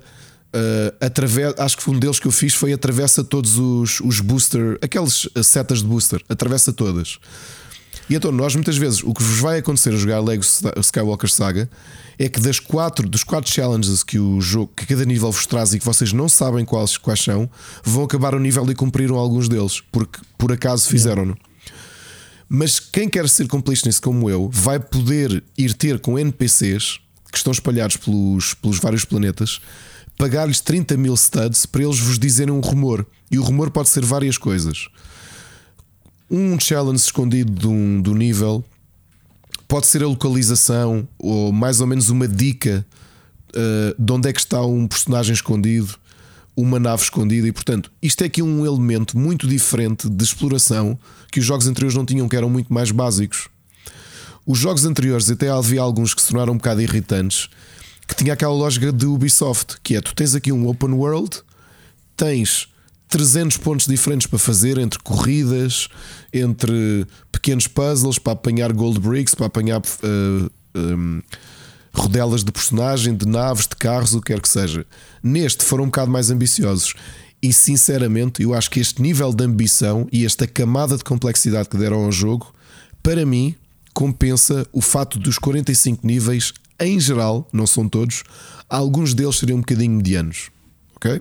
Uhum. Uh, o que é que o jogo tem mais de diferente mecanicamente? Uh, Rui, deixa eu ver se me lembro mais alguma coisa. Ah, os Red Bricks que existiram em todos os jogos de ah, Lego deixaram de existir. É. Agora são data cards que também são muito difíceis de encontrar. E ao contrário do jogo. foi a primeira coisa, a primeira coisa que andei à procura foi dos Legos uh, do, Para os dessas multiplicadores. coisas vermelhas, sim. Para os multiplicadores. Ah, pois eu também gosto sempre de juntar dinheiro para isso. Para vos Mas agora fiz o- os upgrades, uh, lá está, não, não aprofundaste. Um dos upgrades mais importantes foi velocidade da personagem. também já fiz todos. Epá, já fiz todos. Investi tudo. Que diferença que é andar de lado de lado para o outro a sprintar com o boneco. Já fiz todos. Olha, e uma coisa curiosa em relação a este data cards que substituem os red bricks. Os red bricks eram encontrados uh, dentro dos níveis. Os data cards são encontrados fora dos níveis, mas são extremamente difíceis de encontrar. Provavelmente vão precisar de alguns rumores para os encontrar ou podem cruzar-se com os puzzles que vos levam a encontrá-lo. Normalmente se uh, encontram quando resolvem o puzzle há de ser um baú dourado de onde sai este data card. E depois, obviamente, como é típico, têm de pagar para ativar esse upgrade especial uh, correspondente ao Red Brick. Portanto, é, é um jogo que te incentiva a continuar a partir tudo. Eu, eu, eu, eu, não, eu, não- eu sou um, eu sou um sucateiro do caralho. Eu não posso ver nada. Eu, eu perco bem de tempo a jogar o jogo porque eu parto tudo. Por onde passo. E tenho que apanhar os studs todos. E depois, no nosso caso, obviamente, e agradecendo à, Opa. à Upload por disponibilizar o, o, o jogo, não é? mais uma vez de forma, de forma bastante simpática, o código, por sorte nossa, o código de, de que nós recebemos já trazia os DLCs todos de lançamento, porque obviamente que Ah, este- é as skins do Mandalorian. Ainda não usei, sinceramente. São sim, os, os personagens de Mandalorian, do Bad Batch, dos pers- Uhum. os personagens clássicos com as vestimentas clássicas. E, e portanto há aqui muito personagem e acho que até no futuro acredito eu com as séries que ainda vão sair com o Obi-Wan Kenobi uh, Já está. a Obi-Wan Trouxe um Kenobi já traz, pois é mas as Sim. próximas séries acho que isto ainda vai ser alimentado nos próximos 12 meses com DLCs do universo de, de Star Wars expandido Portanto, há aqui, porque foi assim que aconteceu nos outros jogos do Marvel, DC, hum, a Mas própria pagas, Star Wars, né? mas, DLCs pagos. mas DLCs paga. Ele por acaso estava para ver aqui na loja do Steam, só para ter ideia de quanto é que de quanto é que estes DLCs eh, vão custar no lançamento. Du. Não, por acaso não diz. Não, a Deluxe Edition é que realmente traz esta. ah, Custa mais 10 euros para trazer as 7 DLCs. Ok. Ainda não ativei, portanto não sei se são fixos ou não. Instalei, mas não, não ativei no jogo. Mas depois, ah, entre níveis, ah, viajar para os. Nós podemos fazer fast travel, mas podemos andar pela galáxia com a nave, porque temos as Pois é. indicações de onde é que estão os planetas sim, e as sim. distâncias e tudo isso. E desafios espe- específicos para espaciais, Exatamente. que é dogfightings, perseguires um bounty hunter, destruires um asteroide que dá 5 cubos. Não sei se, se topaste isso, Ricardo. Não, não te bem. Se- Não? Não. Então, tu vês um símbolo de um cometa, quando estás no espaço, há um símbolozinho de um cometazito, vais ter com isso, é um asteroide. Se tu destruís esse asteroide, ganhas 5. Portanto, e há um bom farming desses. Como é que se chama? Cubits? Eh, Como é, que- Quase. Ah, como é que se chama os, cu- os cubos? Os cubos especiais. há os. Os dos upgrades. Kyber Blocks. Kyberbucks, é isso, exatamente. Dá-te 5 cada um, Uou, cada um ok. que destruas. Ok. Uh, portanto, quando estiveres a farmar, lembra-te disso. Lá está, o jogo tem das cenas giras para, para desbloquear. Uh, e o humor, pá, uh, para mim, é das coisas mais difíceis é o, a sátira É, que eles fazem aos filmes, É. a maneira como contam as histórias que conhecemos, com um humor parvo. E é- eles descontextualizam muito alguma. Eu acho que isso eles sempre foram muito inteligentes nos- na- nas adaptações que fizeram até hoje, que foi descontextualizar frases para aquilo que tu estás a ver com os, os peças de Lego. Uhum. Uh, frases míticas de, de Star Wars que depois vês no contexto em que eles estão a apresentar e dá-te vontade de rir, porque realmente é. É, é assim, é assim Olha, que há uma personagem que eu não gostei do jogo. Uh, Qual? Não gostei do Yoda. Parece-me o Hulk, é gigante, o gajo. É, É, tem é- um sentido de escala em relação às outras personagens, faz-me um bocado de confusão. Ou seja, estar a controlar o, o, o Anakin ou estar a controlar o Yoda é quase a mesma coisa. Fica ali, fica- não sei se reparaste, fica esquisito. Uh, mas pronto, Ricardo, estamos conversados uh, com, com É, o Lex eu, Wars. eu gostei muito, mesmo, mesmo muito. Acho que é um dos grandes jogos familiares deste ano. Eu sei que tenho dezenas Uhum. de horas pela frente, porque eh, epá, é o hábito. Mas para ti ainda agora só vai acon- acontecer. Eu por acaso não, uh, como topei logo de início que era impossível de completar o nível 100%, obviamente na primeira run disse, ah pá, yeah, ok, então vou fazer só a história. Mas sempre foi assim, Eh, desde o primeiro Star Wars. Pronto, ne- neste momento, e até tinha dito e tinha avisado a malta, hum, que não ia ter a review porque eu não tive tempo durante o fim de semana, só consegui fazer a primeira trilogia de filmes e portanto não tinha a opinião ainda formada completamente. Até tu disseste: Não, olha, faço a review que eu já estou quase a acabar o jogo. Pronto, eh, poupaste-me aqui o tempo. Uh, vou compensar depois em live. Vou trazer o jogo em live esta semana, alguns. Uh, para a malta ver o jogo. Review em breve, quando Sim, disponível. Isto é, isto é uma coisa engraçada. É para quem o primeiro jogo que abriu esta fórmula pela TT Games foi em 2005 e é engraçado ver o quanto tudo evoluiu até hoje. E, e tu sabes. Qual é que foi? O Indiana Jones? Foi o Star Wars da videogame, foi o primeiro de todos. Ah, foi mesmo o Star Wars? Foi. Ok. Já. Foi para comemorar. Uh, muitos na altura. Para comemorar o Revenge of the Sith, uh, saiu o jogo uh, na altura para um, GameCube, PlayStation 2, Xbox e PC e Game Boy Advance.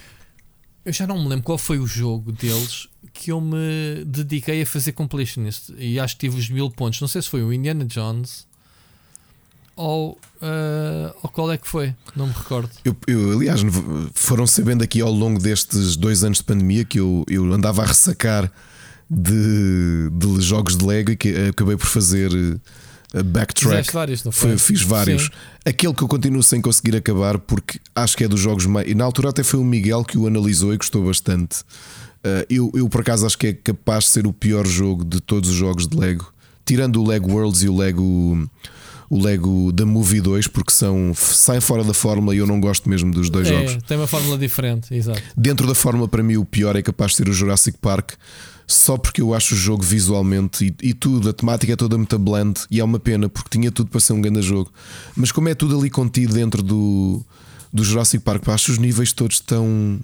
Tens o Undercover que é muito giro, pá, também. O Undercover é espetacular. Olha, o Miguel fez completionist a esse e agora tenho de admitir, eu ainda não consegui fazer eh, completionist ao, ao Undercover. É gigante o jogo. O jogo é simplesmente gigante, eu ainda não o consegui acabar.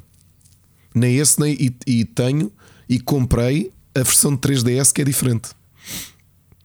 Uhum. Portanto, é vê lá a dedicação que eu tenho aos jogos da Lego.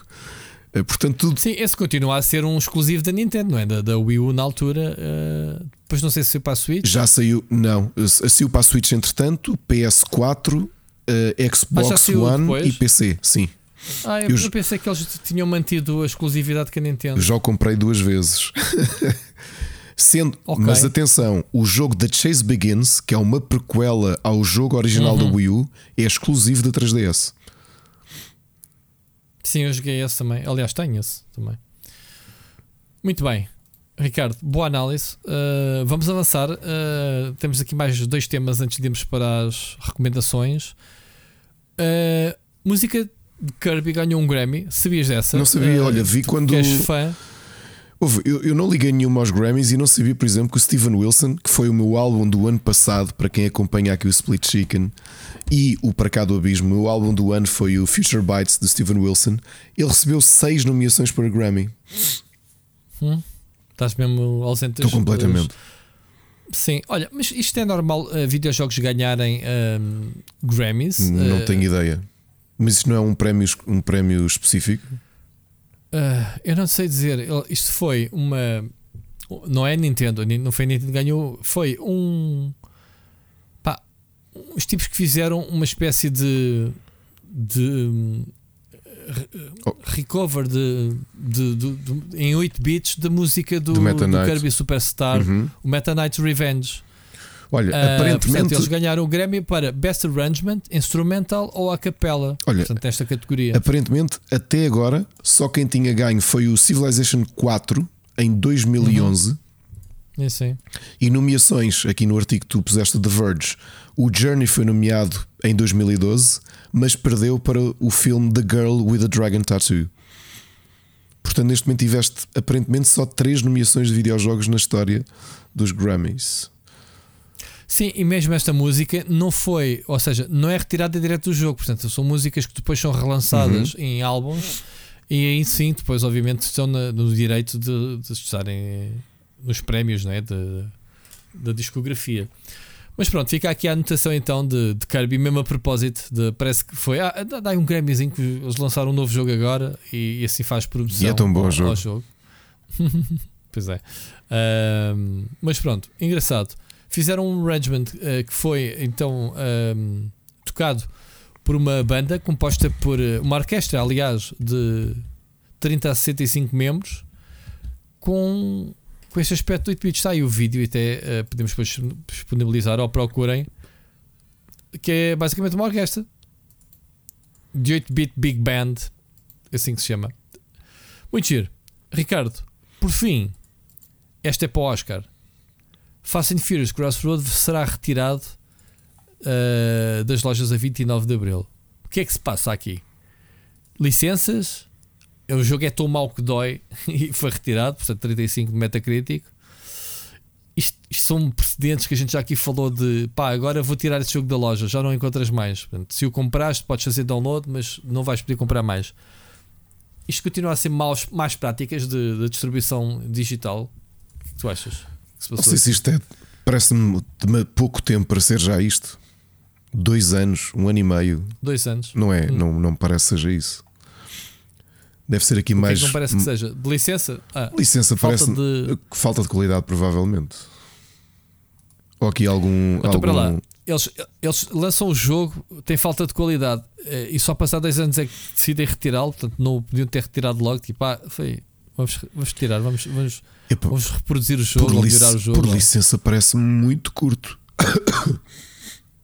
Sinceramente, parece mesmo muito, muito curto eles podem sentir é que isto de alguma forma está a prejudicar a própria marca. Continuar a ser vendido. Por causa do quê? Das médias e isso que se fazem nas plataformas. Exato, que as médias não são muito apelativas. Tu vais ao Steam, queres comprar o jogo e tens logo lá a média de venda, não é? Ele dá-te logo uma, uma chapada na cara. Sim, flops, flops todos têm, mas que é assim, cada vez que uma editora lança um jogo que é um flop, pelo menos em termos de, por exemplo, eu sei que o Oscar eh, adora este jogo. Portanto, o gajo, Sim, mas aqui. Se lhe das um, se des um pacote de batata frita uh, a dizer Fast and Furious ao Oscar, ele come. Mas aqui o é? problema, é o problema é, aqui o problema é que isto é um IP exterior aos videojogos. Portanto, isto é um objeto fora do, do ambiente Achas nativo. Que pode ser a, a própria, o próprio IP Fast é que disse a eles: tipo, olha, tirem de lá o jogo. Vocês fizeram merda. E é possível que seja é que os nossos filmes sejam melhores, mas não digas isso, não ainda tens aí o Oscar a bater-te à porta. Não, estou a falar do consenso geral, quer dizer, este, este, eu, eu gosto, eu divirto-me. É uma hora e meia bem passada, ó, duas horas, é, divirto-me. É, é, tipo filme pipoca. É, é isto e os filmes do Michael Bay. Eles, eles estão a levar o patamar, não sabem, já, já foram ao espaço e tudo, já houve corridas no espaço, ou pelo menos uma cena no espaço, já não sabem para onde é que há de ir a seguir. Portanto, estou curioso.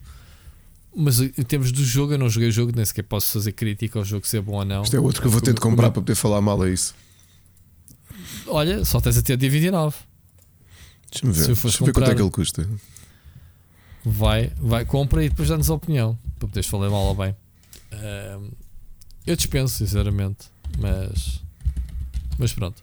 Fica aqui a nota, malta. Uh, mais serviço público do que outra coisa. Se não comprarem até ao dia 29 de abril este jogo, Agora de repente vai toda a gente comprar o jogo só porque vai Olha, o mais barato que consegues comprar neste momento é a versão Xbox One importada da Itália no Amazon espanhol por 16,85€.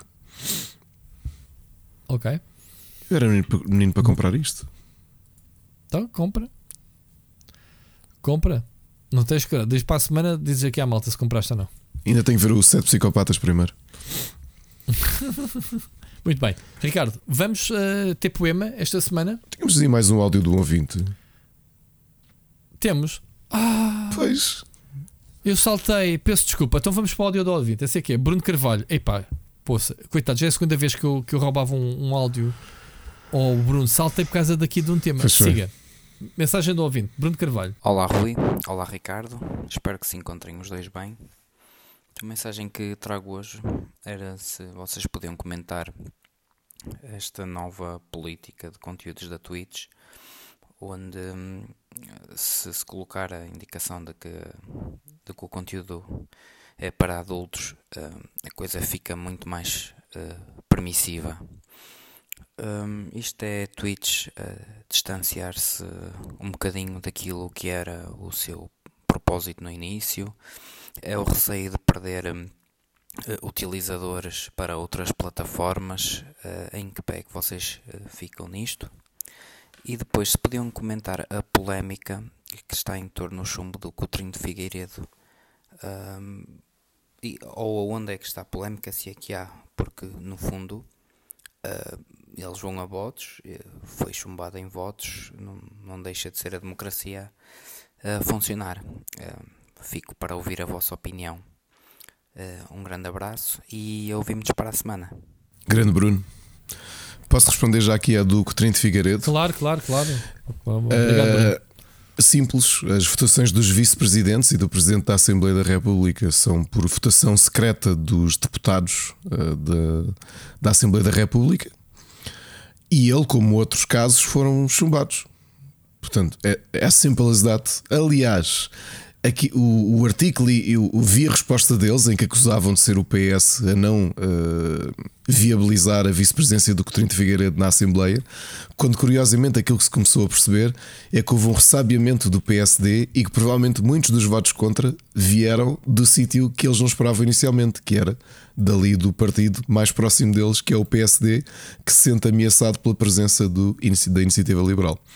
E portanto é assim que acontece, como o outro facho Uh, desculpem, senhor Faz, porque agora ele é deputado. O, os dois senhores Fachos, o Pacheco de Amorim e o, o, o Ribeiro.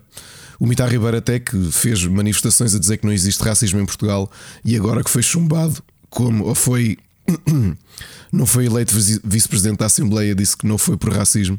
Portanto, decida-se, caro senhor deputado, ou há racismo ou não há. Portanto, depois, quando puder esclarecer isso, agradecemos. Uh, é isto. Para a democracia funciona assim, aquilo é por voto secreto dos seus pares. Os seus pares não votaram, não são eleitos. Ponto final. Life happened. Muito bem. uh, e o primeiro tema? Eu estou muito por fora do. do isso, isso foi uma mudança de política da Twitch? Foi? Eu também estou. Eu ouvi qualquer coisa, mas é porque a Twitch entrou na brincadeira do 1 de Abril e lançou um vídeo que é. É, é, é, é só, só áudio, sem microfone, sem câmera, sem nada. Agora vais poder falar direto. E percebi que aquilo era a brincadeira do 1 de Abril, não liguei. Eu não sei que categoria que o Bruno refere uh, sobre isto. Eu posso falar é o meu consumo de Twitch é eu procuro jogos uh, específicos para ver, não por streamers. Ou seja, estou a jogar o Lost Ark, a minha tendência é chegar lá e procurar Lost Ark e vou à descoberta. Quando eu dou por mim, as minhas sugestões é tudo gajos que estão a jogar o Lost Ark, por exemplo. Estás a ver, sim, sim. E quando foi, ou quando foi o Final Fantasy XIV ou, ou o Elden Ring, também fiz isso. E portanto é assim que eu consumo. Obviamente que eu tenho aquele pessoal eh, em que eu sigo, quando, que, que me aparecem quando eu estou online, sim, tipo a Amorante, por exemplo. Tínhamos que falar nela alguma vez.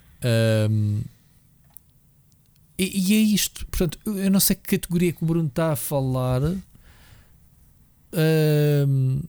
de conteúdos para adultos. Eu não sei, mas se houver, pá, uh, é, é, esquisito porque a gente sempre associou Twitch a, a videojogos e depois começou a aparecer as banheiras, os, os que eram os Just Chat, né? a, a, banheiras, os, os desafios, os, os, Como é que se chama a cena de lamber as orelhas? Os.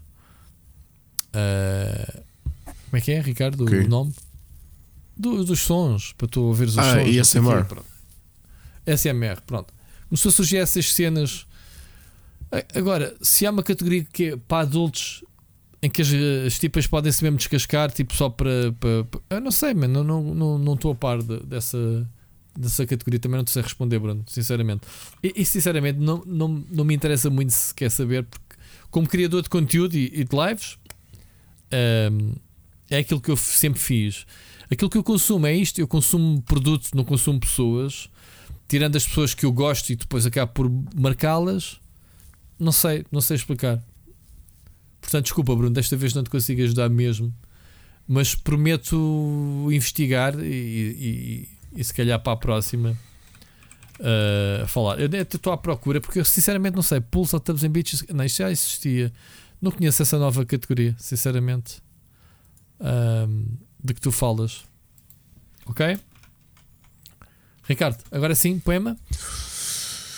É verdade, olha. Uh, vamos a um desta vez a um poeta um bocadinho mais recente. Uh, deve ser dos poucos poetas contemporâneos que eu, que eu leio e foi sim uma experiência Neste caso foi o. Estou a falar do Walter Ugumem. Uh, o livro dele, acho que é de 2020, Publicação da Mortalidade.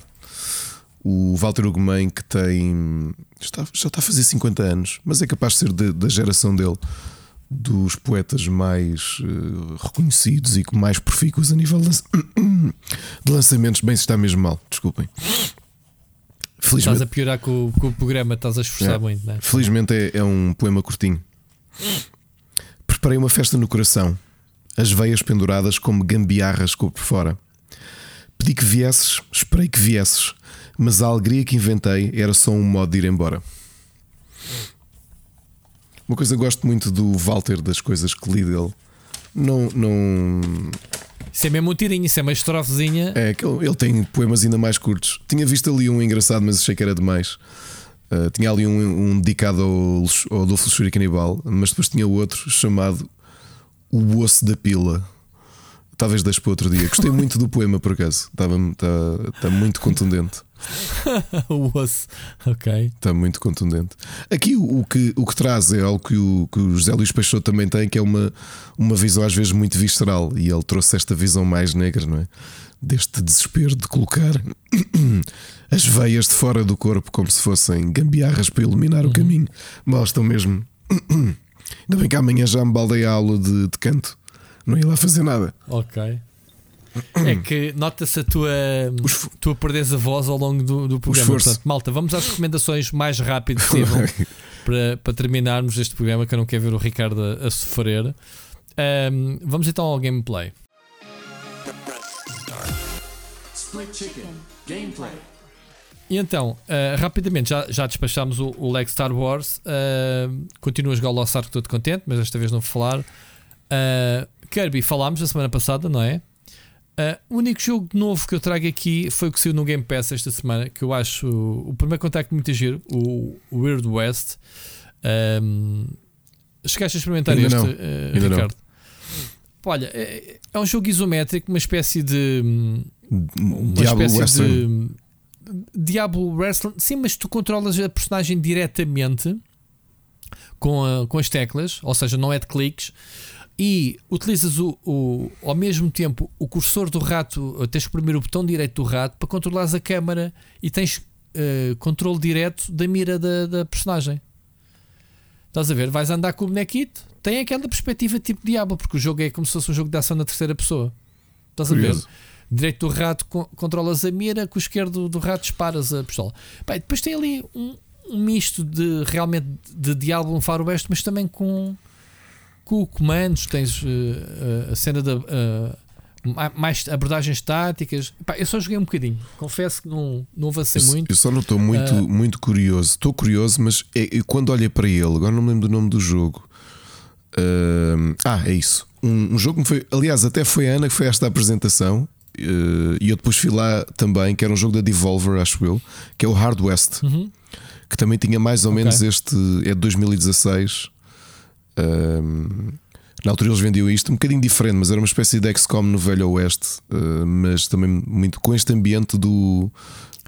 Ah, este em tempo real, não tem, não tem combates estáticos nem nada. Uh, só que tem um, um tom cel shading Marte que tu acho que vais gostar. Isto parece um bocado do Borderlands, vá, digamos assim. Está boa iluminação, bons efeitos. Pá, e ouvi dizer que são cinco historiazinhas, o que é que é é assim meio WTF, portanto, giras. Portanto, tenho curiosidade. Ah, isto, obviamente, o Wild West, porque uh, o de estranho, isto é um mundo pós-apocalíptico, ok? Portanto, tens zombies, tens uh, fantasmas, tens uh, essas coisas todas, portanto, cenas sobrenaturais do, no Velho Oeste. É um setting diferente aos jogos que temos atualmente. Acho que o jogo tem potencial. Epá, sinceramente, lá está. Não vou fazer review porque pá, pessoal, joguem, mas sou capaz de sacar um gameplay, jogar e mostrar o jogo para, para quem não conhece. Porque este jogo saiu assim. Lá está, lançamento dia 1, não é? O jogo foi. Até não foi. Foi revelado num dos, dos indies onde a Devolver apresentou, não é? Uh, o jogo já não me lembro quando. Uh, e na altura chamou-me a atenção este jogo, por acaso. E pronto, como agora temos estas coisas para testar, só experimentei o jogo, mas quero ver se aprofundo mais um bocadinho. Um, e é isto, Ricardo. Tu, eu, eu tenho muita coisa, mais? olha, tenho andado a divertir porque quero fazer análise do jogo do, aliás, antevisão, porque ainda está em early access. O Core Keeper tenho andado a jogar com o Tiago. É um. A melhor descrição que vos posso fazer é uma espécie de terrária, mas em. em, em, em visão bidimensional, mas como um Zelda. Portanto, aqui aquele plano quase picado é um Zelda em que nós vamos uh, recolhendo materiais, construindo coisas. Uh, a iluminação é importante quando andamos a explorar. Temos de partir paredes, temos bosses para derrotar. Temos farming, temos essas coisas todas. Olha, temos divertido imenso a jogar o jogo. Muito, muito, muito, muito divertido. E eu que andava a procurar assim de um jogo mais relaxante, ainda meti no My Time at Porsche, mas não me estava a bater e entretanto lá cedi, já que tinha recebido o jogo para análise para há um mês. Eh, o Tiago também queria jogar, comprou e andamos a jogar a isto. Agora, previews. Uh, outra preview que fez, fiz foi de um jogo que está agora em Kickstarter, um videojogo chamado Alchemical Inc que é um jogo interessante, tem um ambiente tipo Peaky Blinders, um mundo alternativo eh, bastante violento, mas que é muito similar a esse período do, do início do século XX.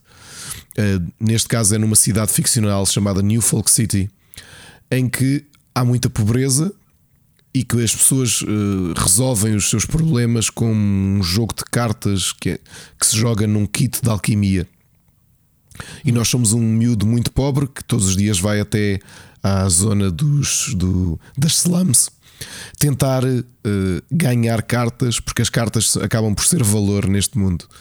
O sistema de jogo está muito a giro porque o, o nosso tabuleiro é o nosso kit de alquimia e tu vais preparando uh, os teus ataques, ou seja, tu tens de preparar, como aquilo são elementos, tens de fazer combinações para que uma criatura depois possa atacar o adversário. Uh, tens sempre de pensar o, os teus turnos ao longo de vários turnos, porque as coisas demoram tempo. Um, uma carta tu jogas e ela não, normalmente não se ativa logo. Tem que ser ativada daqui a dois turnos, tem que ser jogada com uma série de coisas. E, e está visualmente muito interessante porque não é só a batalha de cartas, é também a parte na primeira pessoa, naquele mundo, porque tu tens de andar a explorar New Folk City e falar com as pessoas e interagir. E lá está, é um jogo que neste momento está em Kickstarter e que eu até estive a jogá-lo um bocadinho. Depois, Nightmare Reaper foi um dos dois jogos uh, de homenagem aos FPS dos anos 90 que eu joguei uh, nas últimas semanas. Este estive a jogar um bocadinho mais. achei muito interessante porque, ao contrário da maior parte dos jogos do género em que tu não tens grande desculpa para andar a matar monstros, neste caso tu acordas e és uma doente psiquiátrica. E assim que deixam-te a porta de, do quarto destrancada e tu passas, tens uma faca no teu quarto, levas a faca e a partir daí estás a viver os teus pesadelos. E sempre que passas o nível, acordas no dia seguinte na tua cama e vais ao prontuário médico e, e tens mais detalhes sobre o teu problema mental e o que é que se passou contigo, porque o médico vai aparentemente vai-te observando, não é? Quando estás a ter os pesadelos e vai completando a tua informação. Portanto, gostei, gostei bastante visualmente e mecanicamente. É um Doom uh, bem feito. Doom com herético, é. né? Faz, Tá Como tu sabes, eu volto e meio gosto de pegar na minha DS e dar-lhe umas voltinhas. E voltei a um dos grandes Metroidvanias, neste caso o Castlevania Order of Ecclesia, que eu continuo a achar que se aguenta bem eh, com a passagem do tempo. Acho que o jogo tem quase 20 anos e continua a ser dos melhores Castlevanias que já joguei. Bolas. Está mesmo difícil, meu. Está, está, está complicado. Está mesmo difícil. Um, depois, Rui, descobri um género que eu não sabia que o género tinha nome e é um género que já existe há 40 anos. Tu já ouviste falar de um género de jogos chamado Sokoban? Sokoban. Isso é, é tipo de jogo de, de labirinto tipo Gauntlet, não é? Pela perspectiva que eu estou aqui a ver. Eu não conheço, é um, ver aqui É um puzzle game que o género deve o seu nome ao jogo japonês uh, original chamado Sokoban, que foi lançado para o, o NEC PC, originalmente em 82. E o que é que era? O Sokoban, já vimos isto repetido em montes de jogos bidimensionais. É um género de jogo em que tu tens de empurrar caixas, não consegues puxar, só consegues empurrar okay. e tens de as colocar em sítios específicos num ecrã bidimensional. Ok? E estive a jogar um jogo com esse visual de, de jogo de 82 chamado Socobos em que achei divertidíssimo. São 60 puzzles, mas com o tema da Grécia Antiga. Uh, tu. Um, os deuses dotaram de força sobre-humana e tu tens de erigir um templo a Zeus. E é isso que andas a fazer ao longo dos 60 níveis. Cada nível é um piso, digamos assim, e tu tens de colocar as colunas, as peças todas no sítio indicado. Claro que isto tem quality of life que o jogo de 82 não tinha, que é tu podes andar a fazer uh, undo. Muito divertido, olha, muito simples, achei muito desafiante e muito divertido. Nesta temática de cubos, joguei também o Last Cube, também uma mecânica que todos nós já jogámos em jogos tridimensionais. Uh, neste caso, tu, tem, tu és um cubo e tu apanhas adesivos para colar na tua face e tens de cair em interruptores com a face certa. Portanto, tens de andar a fazer jogos de movimentação até acertares, porque o, o, o chão é todo em, em, ladrilhos quadrados, portanto, tens de movimentar. Joguei um jogo deste género há pouco tempo, nem me recordo é. qual é que foi. Eu até acho que foi este. Se calhar foi, foi este. este. Acho que foi este. Ok. Essa cena das fases. Eu acho que foi este e foi no. Puzzles, Sim, coisa. eu acho que. Ou, ou testaste isto antes do, do IndieX 2020, acho eu. Porque acho que ele chegou a concorrer, mas não foi finalista. Acho eu. Pois. Um, olha, mas está muito divertido porque eles uh, complexificaram muito o jogo. Não é só as faces, é as faces têm poderes adicionais que mudam o comportamento do cubo. E esse poder só é ativo se a face que dá esse poder estiver no topo do cubo. Portanto, há aqui uma série de coisas que tu tens de decidir, especialmente quando já tens muitas faces diferentes e com os puzzles muito complexos, tudo para conseguires avançar no level, no level design e no puzzle uh, de cada nível. Portanto, pá, muito bem pensado. Ok?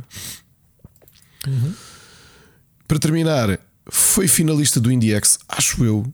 Se não foi finalista, foi concorrente. A minha memória já começa a falhar. O This is Warp, que é uma mistura entre o FTL. Yeah e o Moving Out, por exemplo, que é daqueles jogos cooperativos indie, em que, uh, neste caso, tu tens uma nave espacial com várias, várias áreas: tens a, a área dos canhões, a área de, de, do motor, a área da condução, e tu tens de ir eh, revezando. Portanto, imagina, se está alguém a atacar-nos, eu tenho de largar o motor e ir em direção aos canhões, e tu que estás a jogar comigo vais ter de tentar reparar qualquer coisa que está a ser destruído, ou tens de ligar os escudos, estás a perceber? É esse tipo de jogo cooperativo.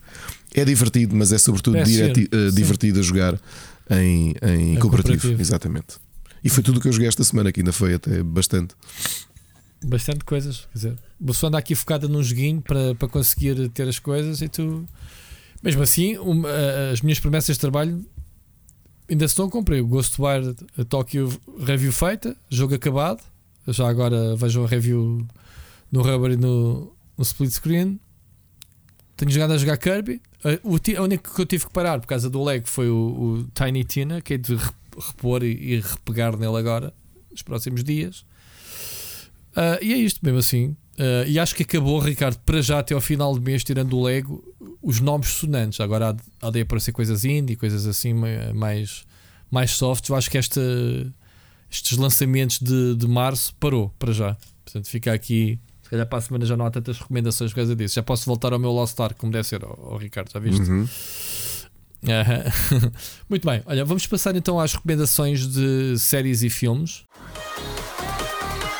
Recomendações. Um, tu só tens uma coisa, já agora faz lá a tua. A tua Olha, tirando Us que estamos a acompanhar religiosamente e pronto, e entretanto já estamos, já, já estamos à espera semanalmente que os episódios regressem, assim como o continuo a ver Star Trek Next Generation e o Black Quantos dos 800 episódios Blacklist, é que já viste? Vi 4 São episódios Boa, de uma hora. É o que eu estava a dizer. Vais ver o Picard, já o homem tem já morreu. seis séries. coitado. Não, coitado, morreu. Pronto. Uh, Olha, vimos. Sabes que na, sé na, série ele é retratado com mais de 100 anos. Ah. O que é engraçado. Eu não sei isto, portanto também fui spoilado. Uh, isto para dizer que naquele futuro a esperança média de vida é muito elevada. Está engraçado. Não é estranho porque o primeiro episódio todos do Next Generation, relembrando que é a primeira série depois da original, uh, há um pequeno uhum. cameo de uma figura que tu percebes que aparece para aí 30 segundos em cena, um velho, e é o Dr. McCoy com 135 anos. Ok. Muito Ok. bom, Dr. McCoy. Que série eu comecei a ver e gostei muito? Moon Knight com o, Com quem? Com quem? Com quem? Com quem? com o Oscar Isaac, Lá está. que é o mix. Íamos fazer uma fusão entre o Oscar e o Isaac. Olha, gostei muito. O- acho que a interpretação dele está genial, de- do distúrbio mental que ele tem entre. hum, Quer dizer, não quero estar aqui a fazer. Sorry. Eu disse isto à Ana e a Ana Sim, disse-me é lá que eu fiz spoiler. Fizeste-me spoiler, agora já sei o que é que está a Ah, acontecer. tudo é spoiler. Então, o que- é que ele, o que é que ele veste? Né? Uh, o, o tens- episódio de lançamento está muito bom. O Ethan Hawke como vilão, aparentemente vilão, uh, muito bem apanhado também. Uh, vale a pena, vejam. Uh, está muito bem escrito. Acho que se vão divertir imenso com a interpretação do, Como é, do como é que isto está Oscar ligado Isaac. com o MCU? Não está ainda nada, não está. Uh, Ainda não, Não- está. não das Não, conta. não, não está.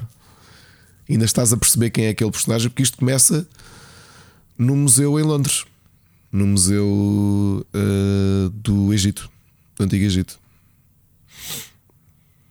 Ok. Epá, e é- eu adorei. Adorei o primeiro episódio, está mesmo muito bem escrito. Eu vou-vos dizer, eu li, eu li praticamente tudo como Moon Knight, tudo, até 95. Nunca fui grande fã, como já disse aqui. Eu gostei mais deste episódio de Moon Knight do que qualquer coisa, praticamente qualquer coisa que já li até hoje de Moon Knight.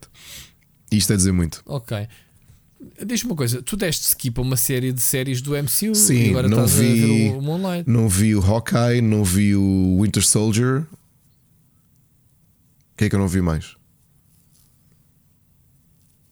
Não viste quase Vi o nada, então? Loki, vi o WandaVision. E é isso. Ah, acho que está a faltar mais qualquer coisa. Vi mas o What agora não...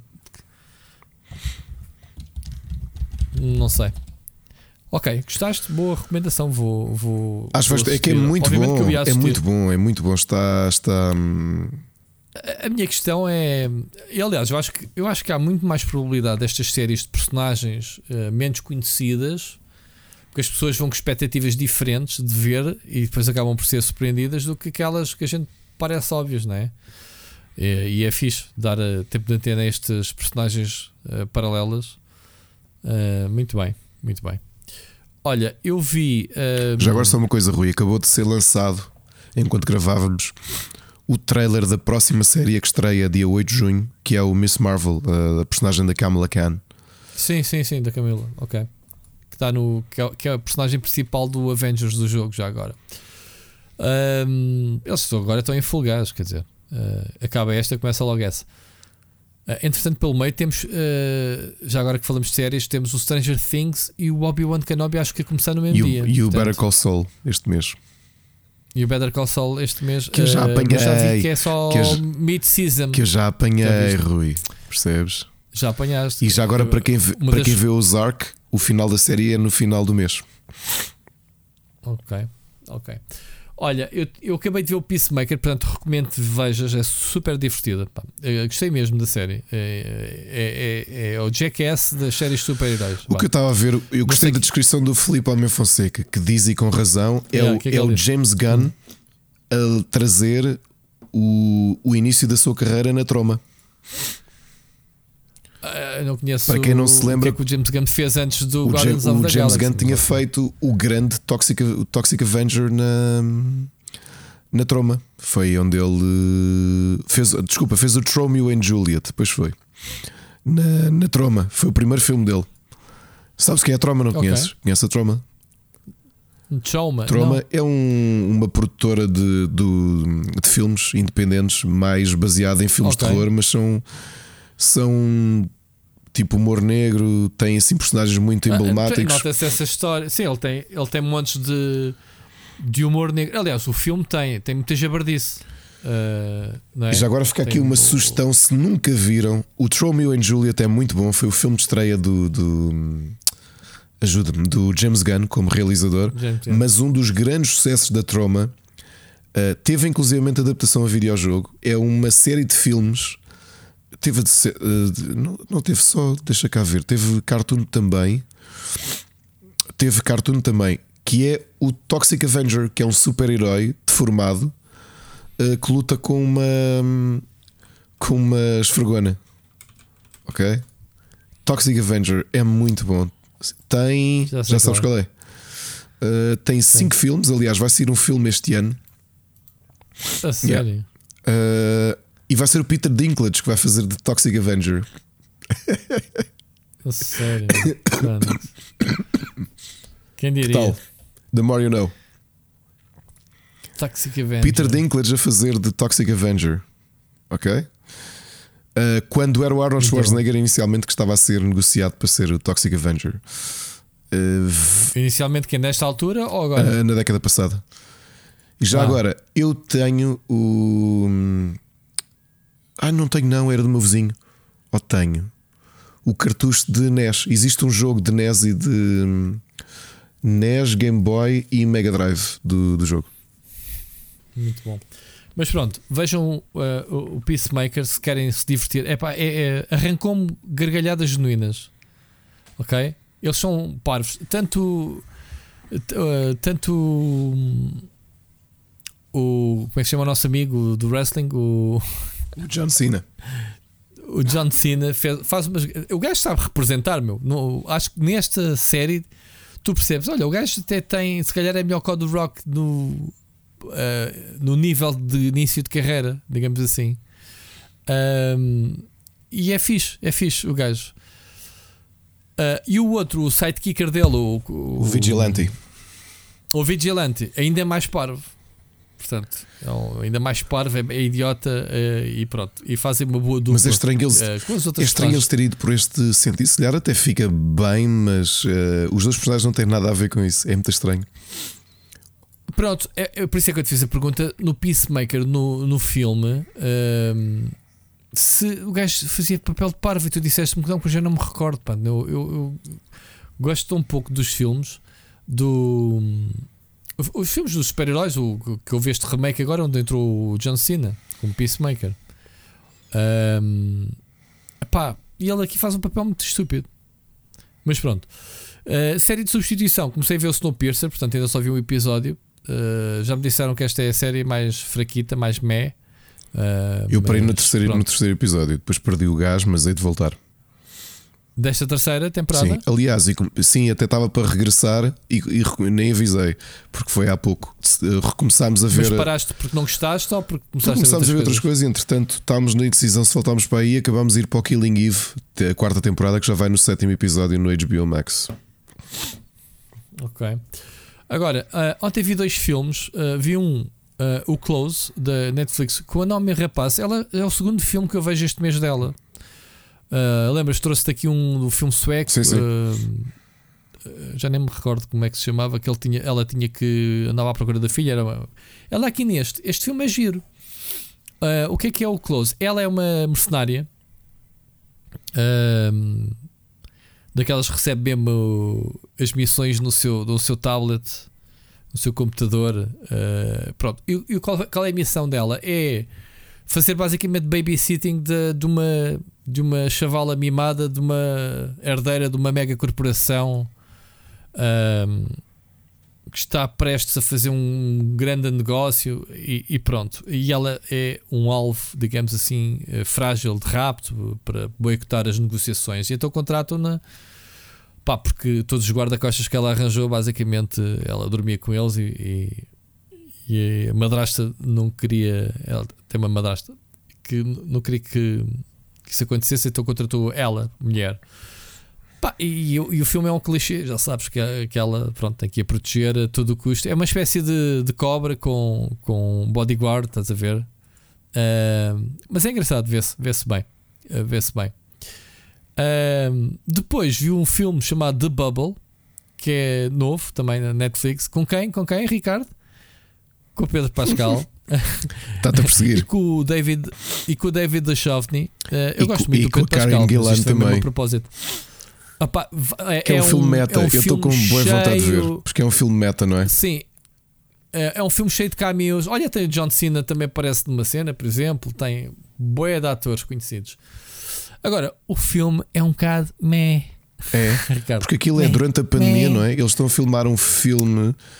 É uma sátira à, à É, não é? pandemia. Pois. sim. É uma- ou seja, é um estúdio.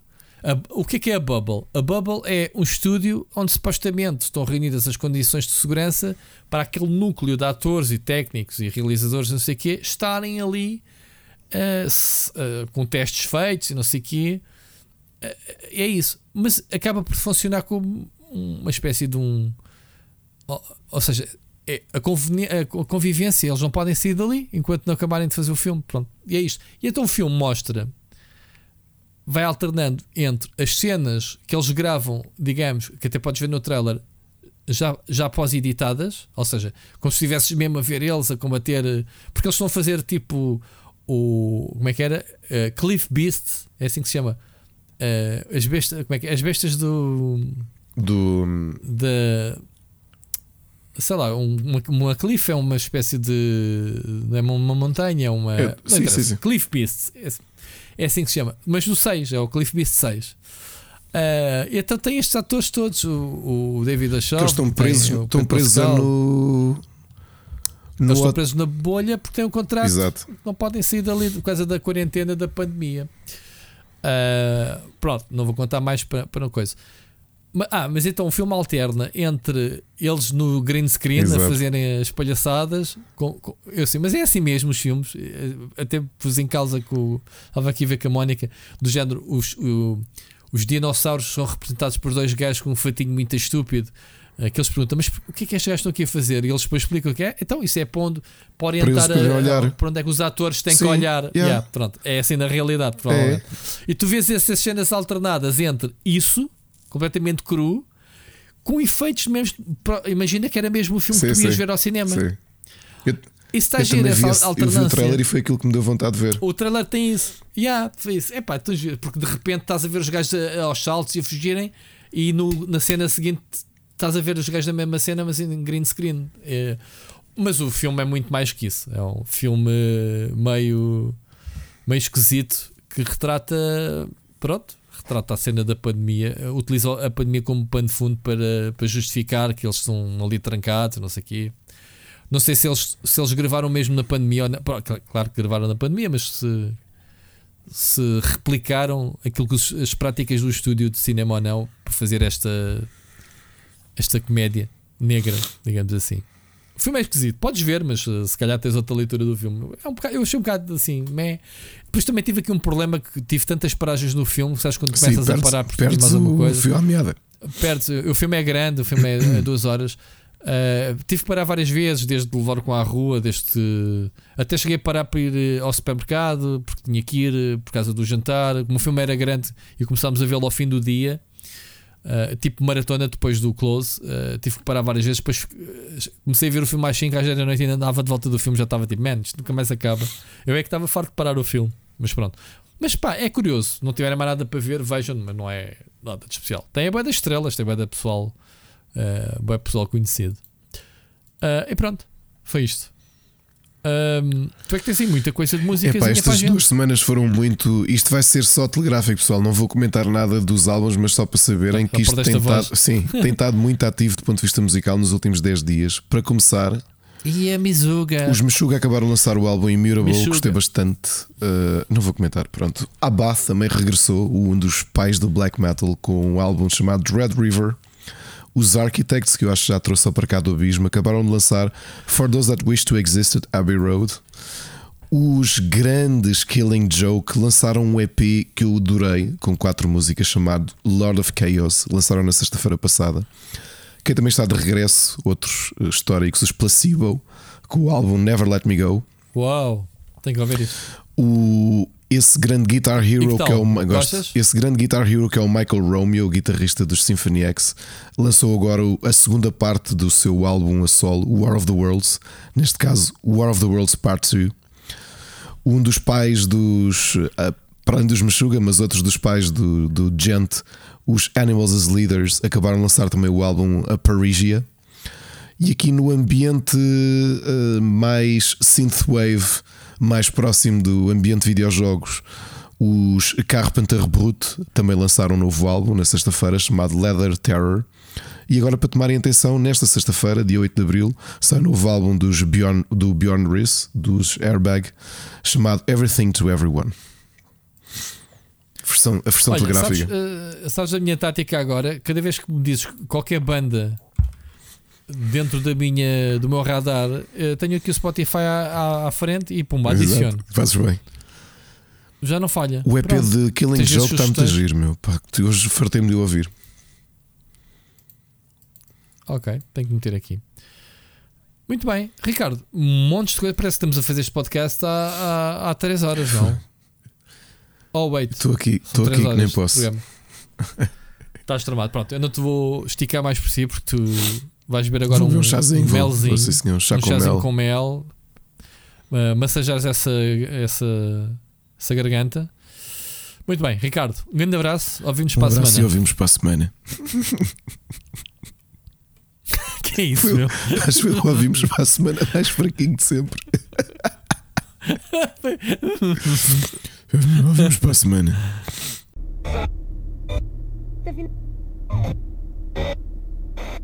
Tá